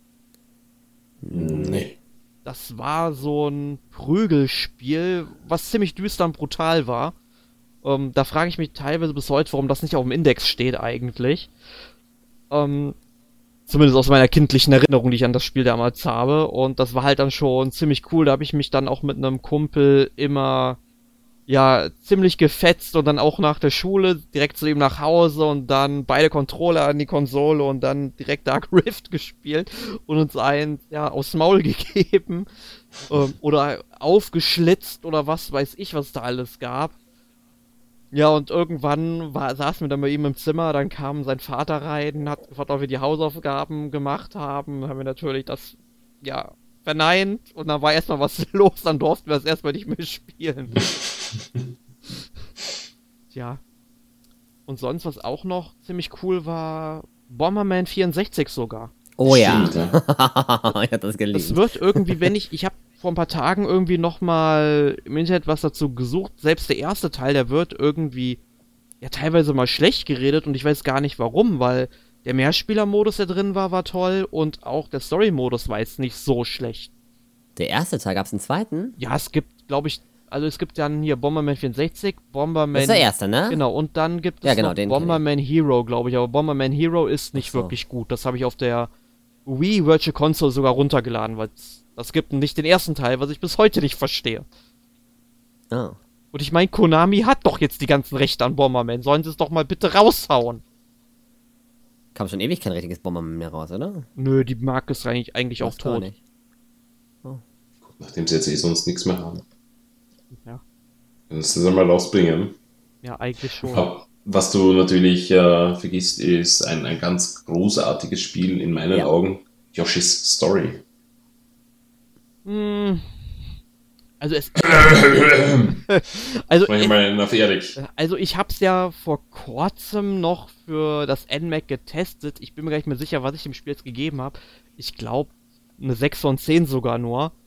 Einfach aus dem Grund, weil die Einmal-Spielzeit ist ja wirklich gering, weil du ja im Grunde, glaub, sechs Levels am Stück dann spielst und dann kommt halt schon der Bossgegner oder der Endboss. Genau, Ähm, ja. Aber ich finde es halt dann schon cool, dass es verschiedene Routen durch das Spiel gibt und dass jeder Spieldurchlauf, je nachdem, ähm, welchen Levelausgang du nimmst oder welche Bedingungen eben im Level erfüllt werden, ähm, du dann eben Zugriff auf, ähm, ich glaube, eins bis vier oder fünf andere Level sogar in der nächsten Welt hast. Und das finde ich eigentlich schon ziemlich, ziemlich cool. Muss ich sagen. Aber so vom spielerischen Anspruch her, also da fand ich dann Yoshi's Island auf dem Super Nintendo auch vom Umfang her wesentlich besser. Ja, es war ein ganz anderes Spiel. Von daher muss Hm. man das ein bisschen unterscheiden, aber ich finde einfach diesen Drogen-Soundtrack super. Also wenn man den anhört, Genau. Und das Yoshi-Gesinge ist auch super. Also, ich weiß nicht, was die dort geraucht haben, aber es ist jedenfalls äh, super, ein super Ergebnis rausgekommen. Ja, ich Einer der meine, besten Soundtracks ever. ja, wenn man mal den Grafikstil vom Spiel anguckt, dann ist das eigentlich auch klar, Super. dass es irgendwie. Also es ist wirklich eine sehr schöne Symbiose aus Musik und äh, Grafik. Das kann man, glaube ich, mal festhalten an der Ja. Stelle. Das Spiel sollten wir unbedingt mal auf dem NMAC-Kanal zeigen. Ich finde auch. zwinker, zwinker, Mario. Verstehst? Ja, und ansonsten natürlich dürfen wir nicht vergessen, äh, Pokémon Stadium 1 und 2 gab es dort. Äh, also, äh, Riesenhype damals auch. Ich, ich äh, kann mich noch erinnern, es war fast unmöglich, dieses Spiel zu bekommen am Release-Tag. Ähm, wir hatten es dann doch irgendwie geschafft, hat auch 1200, 1300 Schilling gekostet, also es waren auch ungefähr 100 Euro damals schon am ersten Tag, weil auch dieses Transfer Pack dabei war. Und äh, also das, das habe ich auch, vor allem damals noch der riesen Pokémon-Hype, erste Generation. Äh, Pokémon Stadium 2 hat dann schon die zweite Generation auch können. Ähm, also endlose Stunden gespielt. Mit Freunden, alleine, mit Bruder. Da gab es auch so Minispielsammlungen dann. Ja, das wollte ich nämlich gerade fragen. Hast du mehr die Minispiele gespielt oder mehr die Kämpfe? Oder so beides gleich? Ja, verschieden. Also mit meinem Bruder eher die Minispiele, mit Freunden dann auch eher gekämpft. Ähm, Also war alles dabei, war wirklich ein cooles Gesamtpaket. Eben, wie du vorher gesagt hast, schon, war auch der Emulator drinnen, dass du Pokémon-Spiele auch am N64 spielen konntest. Also war, war eine coole Zeit damals und sowas wie Stadium gab es ja danach nicht mehr so recht. Ich glaube, es gab noch dieses Pokémon Battle Revolution für die Wii. Nicht recht entsinne, aber das war nicht unbedingt das Gelbe vom Ei. Nee. Schade eigentlich. Also, Ja. ja Stadium war echt ein guter Multiplayer-Titel. mhm. Und da dürfen wir natürlich nicht vergessen, ähm, es gab noch einen anderen Multiplayer-Titel, der erstmalig aus N64 kam und heutzutage ja einer der größeren Marken von Nintendo ist, die auf jeder Konsole Ah, rauskommt. ich weiß, wovon du sprichst. ja, unser Smash Bros. ja. da kann ich mich noch erinnern, auch im N äh, N64, sage ich immer, im Nintendo-Magazin damals noch angekündigt. Und da habe ich mir damals gedacht, wow, was ist das? Da kann man mit allen Nintendo-Charakteren gegeneinander kämpfen. Ähm, interessant. Das habe ich mir mehr oder weniger blind gekauft, weil weil es halt eine coole Idee war. Und das auch mit Freunden, also ewig gespielt und diese ganzen geheimen Chars freischalten und die Challenges schaffen und also, äh, wie gesagt, das N64 hatte wirklich geile Spiele und vor allem auch Spiele, die Franchises losgetreten haben damals.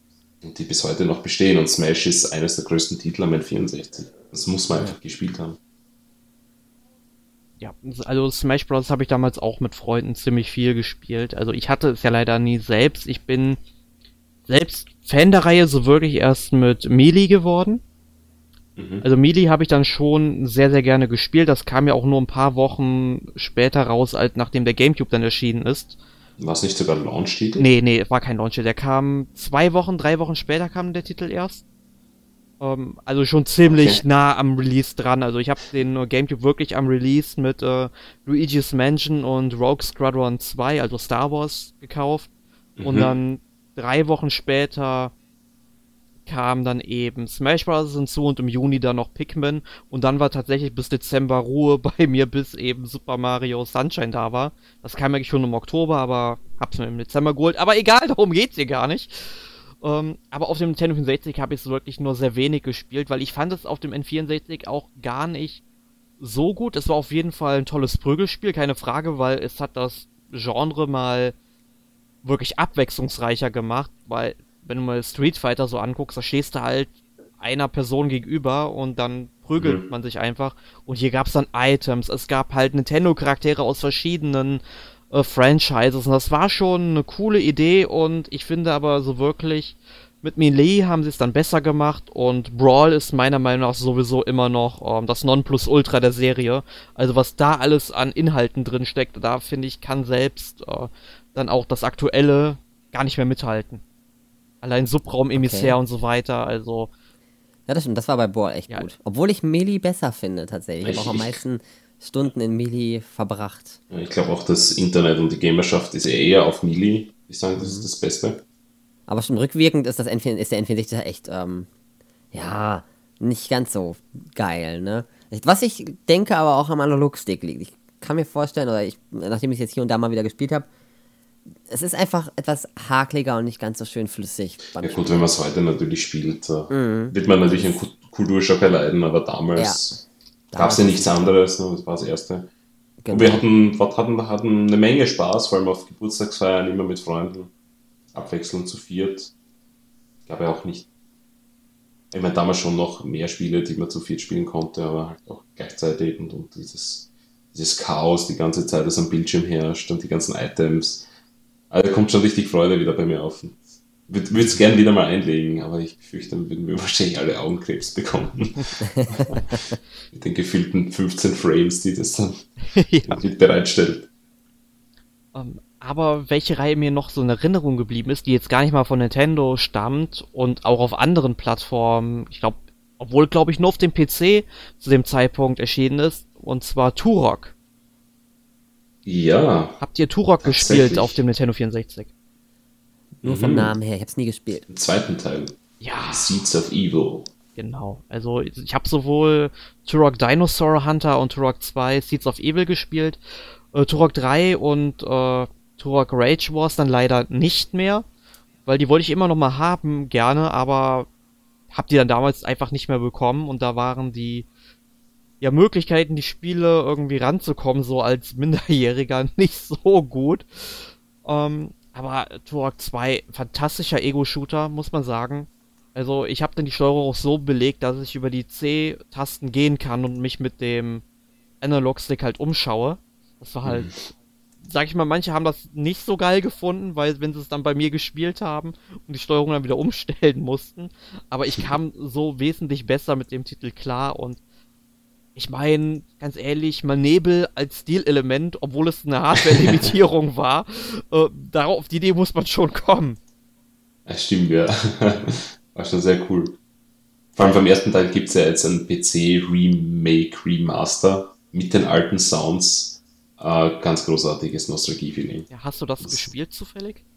Ich habe kurz reingespielt, ich bin leider noch nicht so viel dazu gekommen. Es ist halt der Nostalgiehammer, der dich komplett mitten ins Gesicht trifft. Ja, also es ist schon cool zum Ausprobieren und wenn, wenn mal wieder Sale ist, also sie, sie hauen es dann eh billig so für äh, 6, 7 Euro raus, dann schlage mal zu. Ja, ich meine, der Summer Sale steht vor der Tür, ich werde das Spiel ja. im Auge behalten.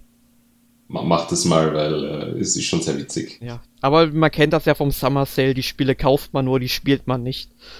Genau, ja, aber wie gesagt, schau eine Stunde rein, ich glaube, mehr halt das Szene aus. okay. Ja, und wenn wir schon bei, bei Ego-Shootern sind, ähm, ich meine, wir dürfen hier eines nicht erwähnen. Ja. Äh, ich werde es trotzdem etwas anteasern, weil das war ja auch, sage ich mal, das äh, Vorzeigespiel Shooter, dass man eigentlich auf einer Konsole Shooter überhaupt spielen kann. Äh, der berühmte Martini-Trinker.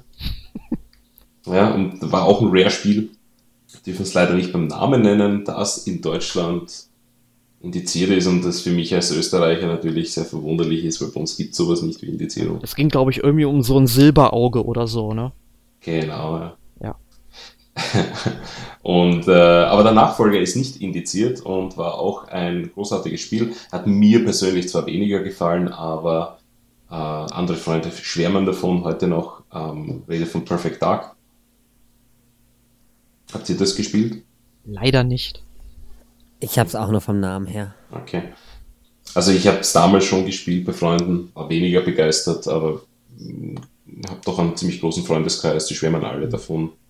Ich glaube, man brauchte um, auch das Expansion Pack, um den mhm. Mehrspielermodus zu spielen, oder was? Den, oder die Einzelspielerkampagne? Ja, ich, ich glaube, man braucht es für beides, aber ich bin mir jetzt nicht sicher. Nee, ich, ich meine, einen Modus konnte man ohne spielen. Okay. Jedenfalls, das war dann eh schon sehr spät, also kam ja nach Donkey Kong 64, glaube ich, raus. Äh, auch in den 2000er Jahren, wenn es mich nicht täuscht, oder ich habe den Tab noch offen hier. Ähm, genau, 22. Mai 2000. Und ähm, ja, ein paar wenige Spiele haben das, das Expansion Pack dann doch genutzt. So viele waren es dann aber nicht. Ich glaube, Pokémon Stadium 2 brauchte das auch. Und Majora's Mask. Nein, Majora's Mask war optional. Soweit ich mich erinnere, oder? Nee, Majora's Mask brauchte das auch definitiv. Braucht es auch? Ja. Okay. Also zum Beispiel Turok 2 hat das optional unterstützt. Ach, Turok 2 war das dann mit dem Optionalen, genau. Ja, jedenfalls ähm, zwei Spiele, jedenfalls, die auch, sag ich mal, richtungsweisend waren für Shooter auf Konsolen, muss man schon so sagen. Äh, vor allem der erste Teil im Mehrspielermodus war ja äh, heute nicht mehr zu spielen, aber damals äh, großartig. Wir haben es irgendwann auf einer Party wieder gespielt und da hast du wirklich, also Charaktere, die aus fünf Polygonen bestehen und das ganze Spiel läuft in zehn Frames und natürlich Splitscreen, aber es hat halt auch wieder diesen Nostalgiewert. Ja. Sollte in der Vergangenheit schwelgen. Ja, so manche Spiele sollten auch, auch die, bleiben. Sollten auch wirklich in der Vergangenheit bleiben, wie zum Beispiel äh, Mischief Makers. Ich weiß nicht, ob euch das was uh, sagt. Das sagt mir was, ja. Ja, mir sagt's auch was. Das war so ein.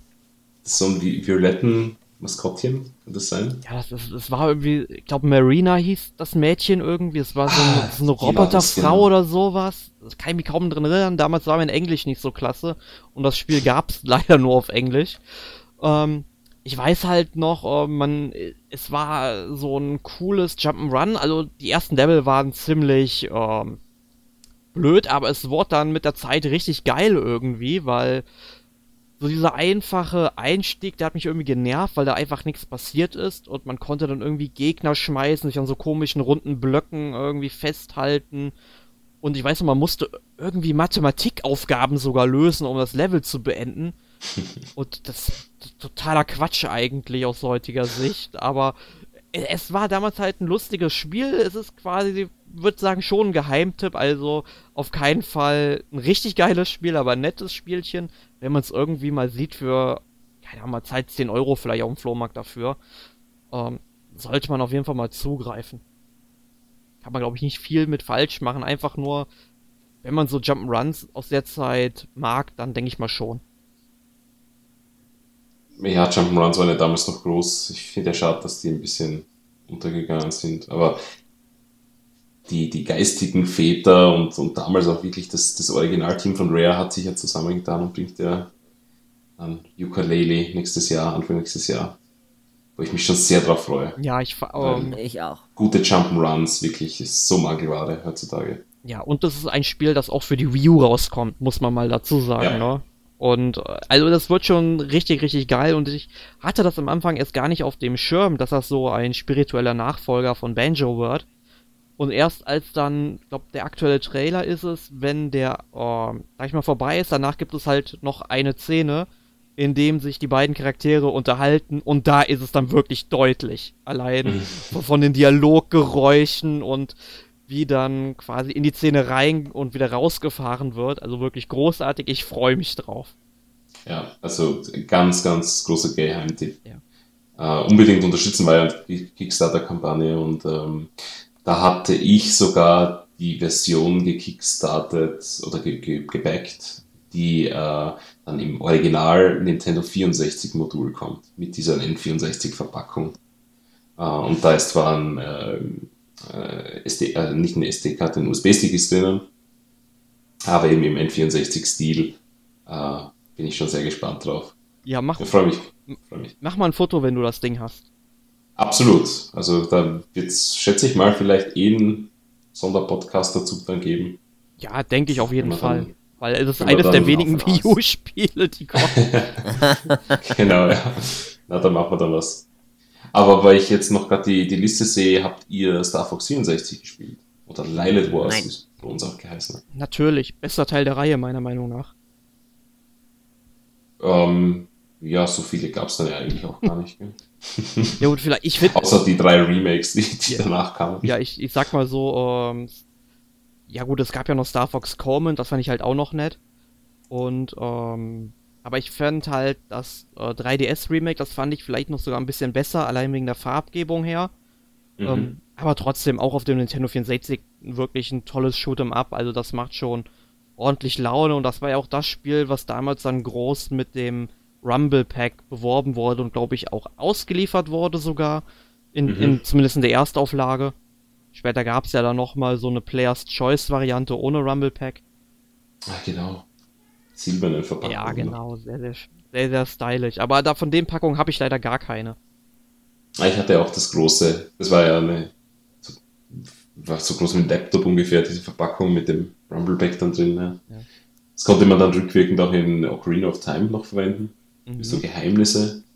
Und dass so, so ein Loch im Boden hattest, dass du mit so einem Koronenhammer aufhauen hast müssen, dann hat das irgendwie vibriert auch. Genau, oder mit der, ich glaube, Hymne des Sturms, die man dann mal spielen musste an einem Baum oder sowas. Wenn dann einfach mal die Geheimnisse dann, ähm, ja, quasi. Ja, für, ja, man wurde physisch darauf hingewiesen. Hat es sonst eigentlich noch etwas unterstützt? Ja, ich denke mal, Banjo, die Spiele, die wurden unterstützt. Ich hatte es ja nie. Bis dann eben zu, zu Star Fox 64 und dann habe ich das irgendwie nie ausprobiert. Ja, aber es, es waren schon einige Spiele, die es unterstützt haben. Hm. Ist nochmal nachschauen dann, ja. Ähm, aber ein Spiel, was mir noch in Erinnerung geblieben ist, ist ein Lizenztitel sogar zu Mission Impossible.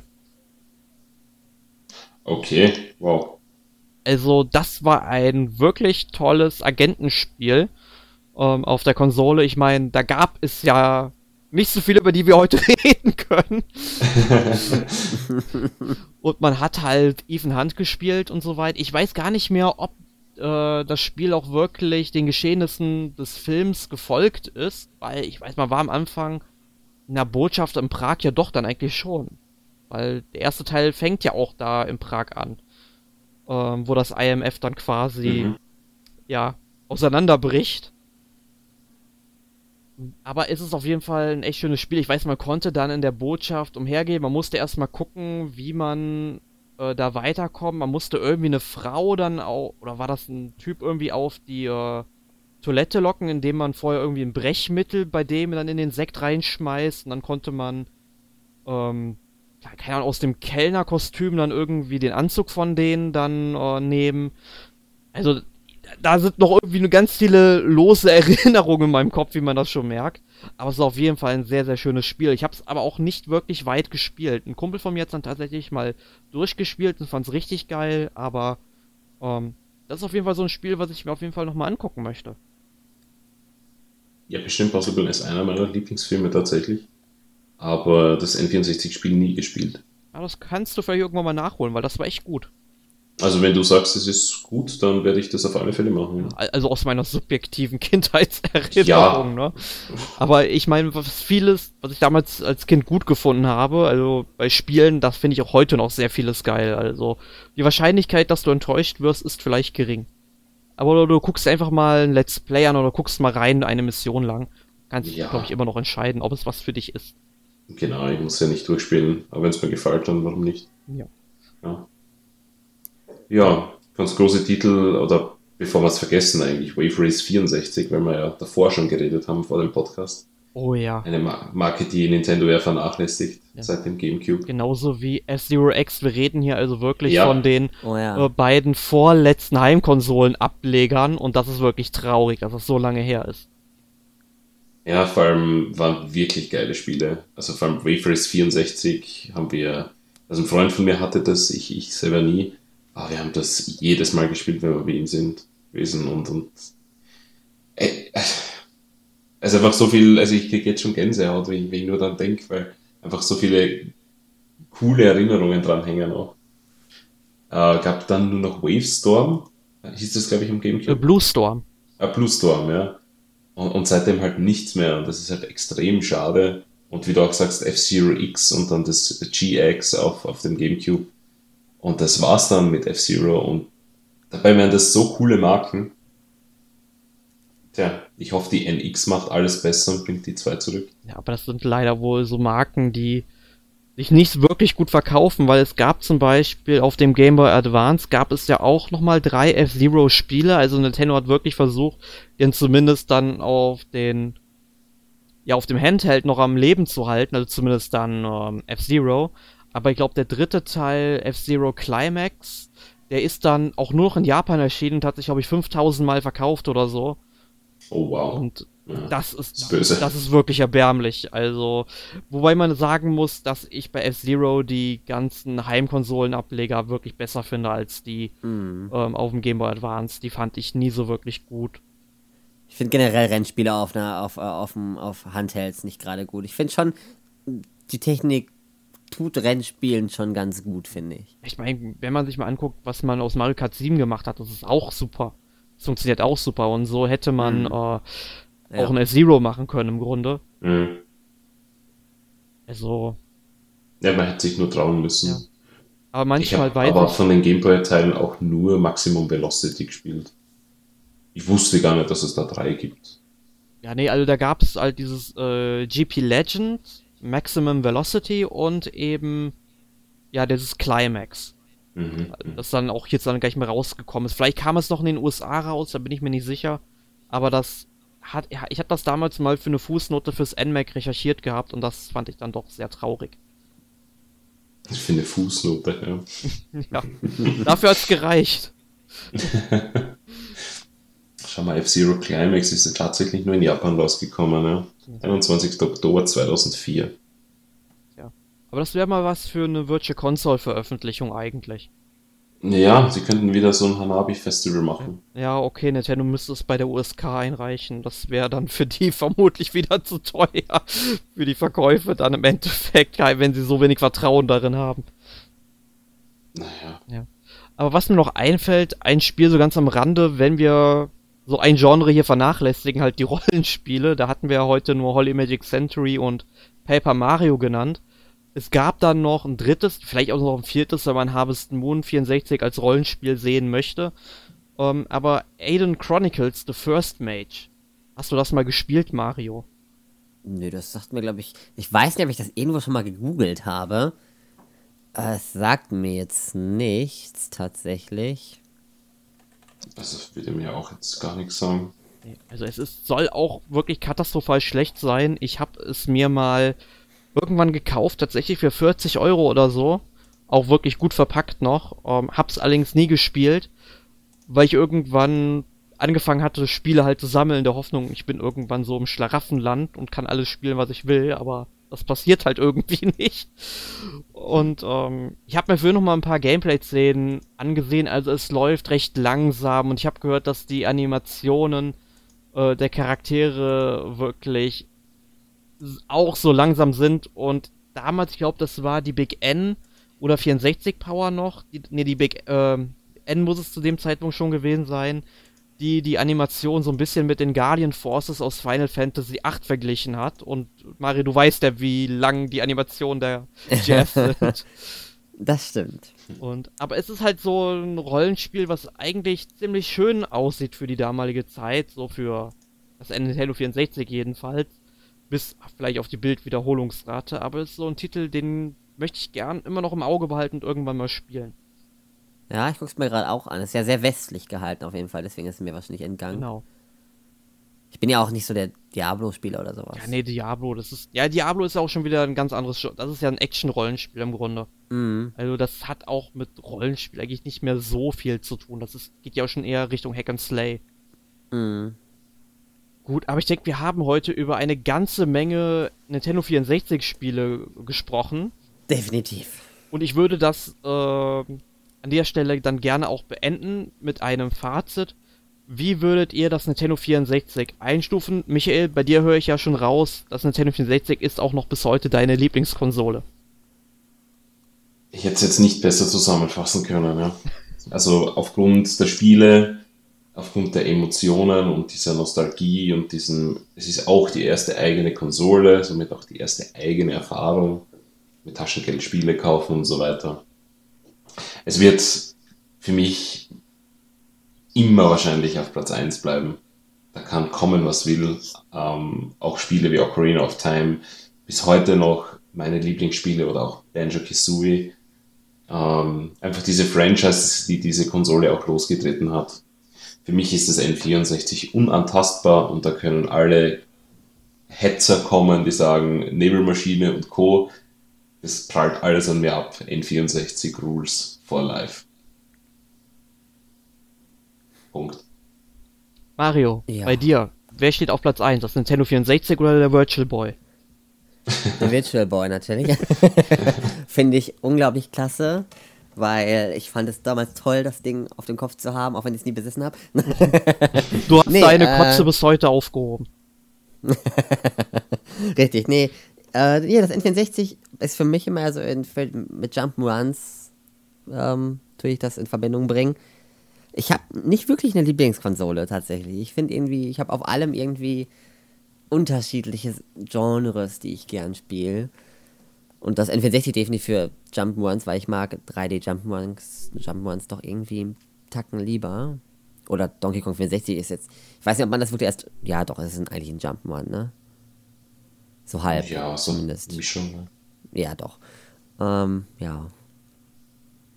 Ich mag's. Also ich finde, das N64 hat generell sehr we vielleicht wenig Spiele, aber die Spiele, die rauskamen, waren eigentlich immer sehr, sehr gut. Zumindest die, ja, doch, die von Nintendo und Rare natürlich. Ja. Generell sind die Spiele da eigentlich sehr, sehr. Also die haben sich Mühe gegeben, finde ich. Ja. Und du, Erik? Äh, ja, also das Nintendo 64 ist bei mir in meiner Hitliste definitiv nicht auf Platz 1. Das liegt vermutlich aber daran, dass meine Zeitspanne, die ich mit dem Nintendo 64 verbracht habe, ja mit einem Jahr relativ kurz ist. Ich meine, ich habe das Nintendo 64 Jahre danach auch noch benutzt, aber halt nicht mehr so viel und dann eher gesagt sporadisch. Aber es ist halt eine Konsole von Nintendo, die musste ich damals einfach dann noch haben, tatsächlich, bevor der GameCube kommt. Ähm, es gab halt wirklich schöne Spiele drauf, zum Beispiel Pokémon Snap, wo wir heute gar nicht drüber geredet haben. Aber dazu Mhm. möchte ich einfach mal auf unseren Pokémon Franchise Podcast verweisen. Also, ich weiß gar nicht, welche Nummer das ist, aber jedenfalls der erste Franchise Podcast zu Pokémon. Da haben wir auch über den Titel ein wenig gesprochen. Oder eben Majora's Mask, was ja bis heute mein Lieblings-Zelda geworden ist. Oder auch, ähm, muss man sagen, dass das Nintendo 64, ja, wie Mario das schon sagte, ein kleiner Pionier war, was Jump'n'Runs angeht. Also Banjo-Kazooie gehört wirklich zu den besten Jump'n'Runs ever. Und da, deswegen freue ich mich auch auf Yooka-Laylee. Mal sehen, ob das da nochmal getoppt werden kann. Aber ansonsten muss ich sagen, es gab halt nicht so viele Spiele für die Konsole, die mich jetzt irgendwie interessiert haben. Und auf dem Super Nintendo habe ich, weil ich es ja im Grunde meine Lieblings-Nintendo-Konsole ist, das wechselt sich immer mal so ein bisschen mit dem GameCube ab. Ähm, aber da habe ich halt wirklich mehr Spiele für mich entdecken können, genauso halt auch auf dem GameCube. Aber trotzdem ist das Nintendo 64 von den Spielen her definitiv keine schlechte Konsole. Da gibt es ja vielleicht nicht so viele, die ich jetzt uneingeschränkt empfehlen würde, aber auf jeden Fall so viele, dass sich ein Kauf der Konsole rechtfertigt, wenn man die Konsole damals verpasst hat. Ja, ist auch ein schönes Schlusswort. Ja. Absolut. Gut, dann noch zu unserer allwöchentlichen Rubrik. Was habt ihr letzte Woche gespielt? Michael. Ähm, Ja, bei mir ist es nicht so viel im Moment, da ich ja frisch umgezogen bin, aber es ist sich dann doch ein bisschen Fire Emblem Fates ausgegangen. Da bin ich ja ziemlich am Anfang noch, aber ja, für Zugfahrten ist es ganz nett und ähm, gutes Fire Emblem wieder. Das letzte habe ich ja ausgelassen, das Awakening, einfach aus Zeitmangel auch, aber ja, für jeden Fan natürlich toll, die zwei Hauptmissionen oder eigentlich sind es ja drei. Ähm, ich würde mir wünschen, dass von Metroid eines Tages mal drei Spiele an einem Tag erscheinen. Aber ja. Dieser Tag will wohl nicht kommen, aber nein, Fire Emblem super, gefällt mir gut. Ähm, kann ich noch nicht so viel dazu sagen, weil ich in der Story nicht so weit bin noch. Aber ähm, ja, wunderschönes Spiel wieder für den, ja, doch äh, sehr vernachlässigten Handheld in meinen Augen in, in letzter Zeit. Also bei wenig gespielt. Aber jetzt bin ich fast nur mehr am Spielen am 3DS. Und sonst nicht viel. Ein bisschen Mirror's Edge 2 ist sich noch ausgegangen, aber das war wirklich nur ein reinschmökern kurz. Ähm, hat mir der erste Teil sehr gut gefallen. Und ja, mal schauen, was der zweite bringt. Der Ersteindruck ist nicht ganz so positiv, aber ja, bei 10, wo das hingeht. Vielleicht ändert sich meine Meinung ja noch. Ja, das war's dann auch schon. Jo.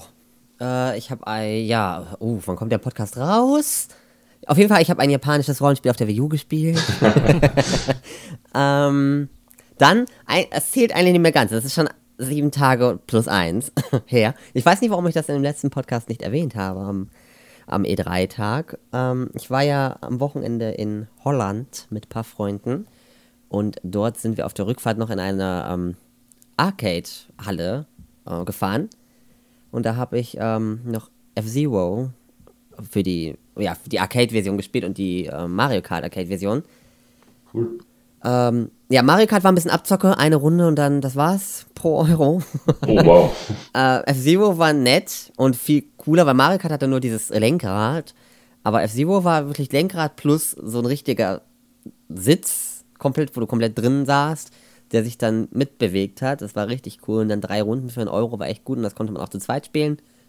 Bei Mario Kart hat das irgendwie nicht funktioniert. Ich weiß nicht warum. Und die Steuerung war irgendwie etwas arg krass. Nicht ganz so schön wie bei Tekken. Das hatten wir auch gespielt. Da war die Steuerung, glaube ich, kaputt. äh, aber ja, das hatte ich noch gespielt. Und sonst nur wie letzte Woche auch wieder ein bisschen Yoshi's Woolly World. Uh. Ja, also ich könnte eigentlich schon sagen, äh, ihr habt Michael gehört, dann wisst ihr, was ich gespielt habe. Also ich habe jetzt Fire Emblem Fates Vermächtnis weitergespielt. Ähm, habe jetzt das 16. Kapitel abgeschlossen, also ich musste meiner Kommilitonin ja versprechen, dass ich jedes Wochenende mindestens jetzt ein Kapitel spiele, aber momentan meine Zeit, die ich für irgendwie zum Spielen habe, ist dermaßen begrenzt und dann habe ich irgendwie nicht immer Lust auf Fire Emblem mittlerweile, weil ich jetzt schon bei 50 Spielstunden bin und mir irgendwie denke, ich hätte die eigentlich auch nur komplett in die Kampagne stecken können, ohne jetzt noch die ganzen Kinder da mit in mein Team aufzunehmen. Also das zieht sich wirklich sehr in die Länge. Ich glaube, bei Herrschaft werde ich das auch nicht mehr machen. Und dann habe ich halt auch Mirror's Edge 2 tatsächlich gespielt gestern Abend. Ich glaube, so ungefähr zwei, zweieinhalb Stunden lang. Ähm, ich muss dazu sagen, dass mir der erste Teil damals nicht gut gefallen hat. Also ich fand, es war ein nettes Spiel, aber es war jetzt irgendwie kein Spiel, was jetzt irgendwie ja, ich sag mal so, es bleibt ja schon in Erinnerung, weil es ja eigentlich einzigartig war. Ähm, nur ich habe mir jetzt zu dem zweiten Teil ein bisschen mehr erhofft, weil ich beim ersten Teil irgendwie nicht so ganz zufriedengestellt worden bin, vor allem was Story und so weiter belangt, denn das Szenario ist grundsätzlich richtig gut, aber die Handlung kam halt viel zu kurz. Da will DICE ja jetzt wohl ein bisschen ja mehr den Fokus drauf legen. Schaffen sie eigentlich auch, aber bisher finde ich die Charaktere irgendwie langweilig. Ich weiß noch nicht so wirklich, was abgeht und warum man das Spiel unbedingt jetzt in eine Open World packen musste, weiß ich auch nicht, wenn man sowieso immer nur dieselben Wege abläuft und so weiter. Ähm, also, ich finde, das passt irgendwie nicht so ganz da rein. Ja, und ansonsten, ich habe tatsächlich auf Steam mir mal Neon Drive runtergeladen. Das habe ich ja im letzten Podcast schon angeteasert. Das ist ja eine richtige Ode an die 80er Jahre, würde ich mal sagen. es ist halt so ein Geschicklichkeitsspiel. Man fährt in der ersten Hälfte eines Levels mit einem Auto, wo man einfach nur nach links oder nach rechts drückt und das Auto verschiebt sich dann eben auf eine dieser vier Bahnen, wo man drauf fährt und muss eben Hindernissen abweichen, äh, ausweichen. Dabei läuft dann ja so typische 80er Jahre Musik oder Musik, die von den 80ern inspiriert ist. Ähm, und natürlich alles schön in Neonfarben und so Pastellfarben gehalten. Und die zweite Hälfte eines Spielabschnitts ähm, hat mich dann doch jedes Mal überrascht, da in jedem der sieben Levels was anderes passiert, ohne jetzt die Spielmechanik zu verraten, ohne da großes Neues zu erfinden. Und da sieht man auf einmal das Geschehen dann von oben und nicht aus der Verfolgerperspektive oder das Auto verwandelt sich in einen äh, Transformer und man muss über Hindernisse springen oder unter Hindernissen äh, ja und drunter herrutschen oder auf einmal schaltet das Auto so in den äh, DeLorean-Modus aus zurück in die Zukunft 2 und fliegt dann eben auf einer äh, Bahn und man muss dann eben Autos ausweichen und so weiter. Das ist so cool gemacht und allein auch vom Soundtrack her grandios umgesetzt. Also, das ist schon wirklich gut und auch knifflig, würde ich sagen. Und wenn man halt das Spiel irgendwann auf dem normalen Schwierigkeitsgrad, äh, auf dem normalen Schwierigkeitsgrad gemeistert hat und dann nochmal auf schwer oder äh, auf verrückt sogar spielen will, wo dann einfach mal die Anzahl der Versuche, man hat normal nur zwei, und dann einfach mal halbiert wird. Also man hat nur einen Versuch nur noch ähm, in einem Checkpoint-Bereich quasi. Ähm, und eben die Spielgeschwindigkeit wird dann auch noch erhöht. Also das macht schon übelst Laune und ich kann das Spiel jedem empfehlen, der irgendwie so Arcade-Spiele aus den 80ern mag oder die 80er Jahre an sich, so wie ich gerne mal ein bisschen glorifiziert. Der wird da sehr viel Spaß mit haben. Klingt sehr cool. Ja, guck's dir mal an. Also klingt wirklich cool. Also ich habe da letztens, letztens auch den 80er oder diesen inspirierten 80er Soundtrack laufen gehabt, die ganze Zeit. Ja, also ich hab's irgendwann vor einer Woche oder so bei GameStar oder so in einem Video gesehen, wo sie es mal vorgestellt haben. Und da habe ich mir gedacht, das brauche ich. Und dann war es dann auch schon in meiner Steam-Bibliothek. Und auch mal eines der Spiele, die ich dann auch wirklich mal auf Steam gespielt habe, ja. Das ist schon was Außergewöhnliches. Ja, ich hätte jetzt eigentlich sofort Bock, eine Runde einfach so mal zu fahren. Dann lass dich nicht abhalten davon. Ja. Ja. Würde ich mal sagen, dass wir den Podcast damit auch mal schließen heute. äh, worum geht es denn in der nächsten Woche, Mario?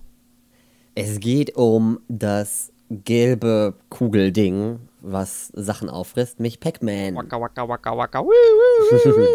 Der, zumindest laut Scott Pilgrim, eigentlich äh, Pac-Man ausgesprochen werden sollte. Nee, oh. Allerdings Ja, doch, änderte genau. man es dann, damit man das P nicht Genau. weghalten kann und es dann, nun ja, was anderes heißt.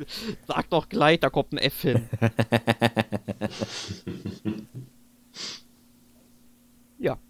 Und um ja, das gelbe Ungetüm würde ich mal meinen, den Pillenfresser, um den reden wir, oder über den reden wir dann in der nächsten Woche. Und da ist dann mich, äh, ich glaube, äh, einmal wieder Emil dabei, damit sich dann auch unser Hörer Jürgen drüber freut.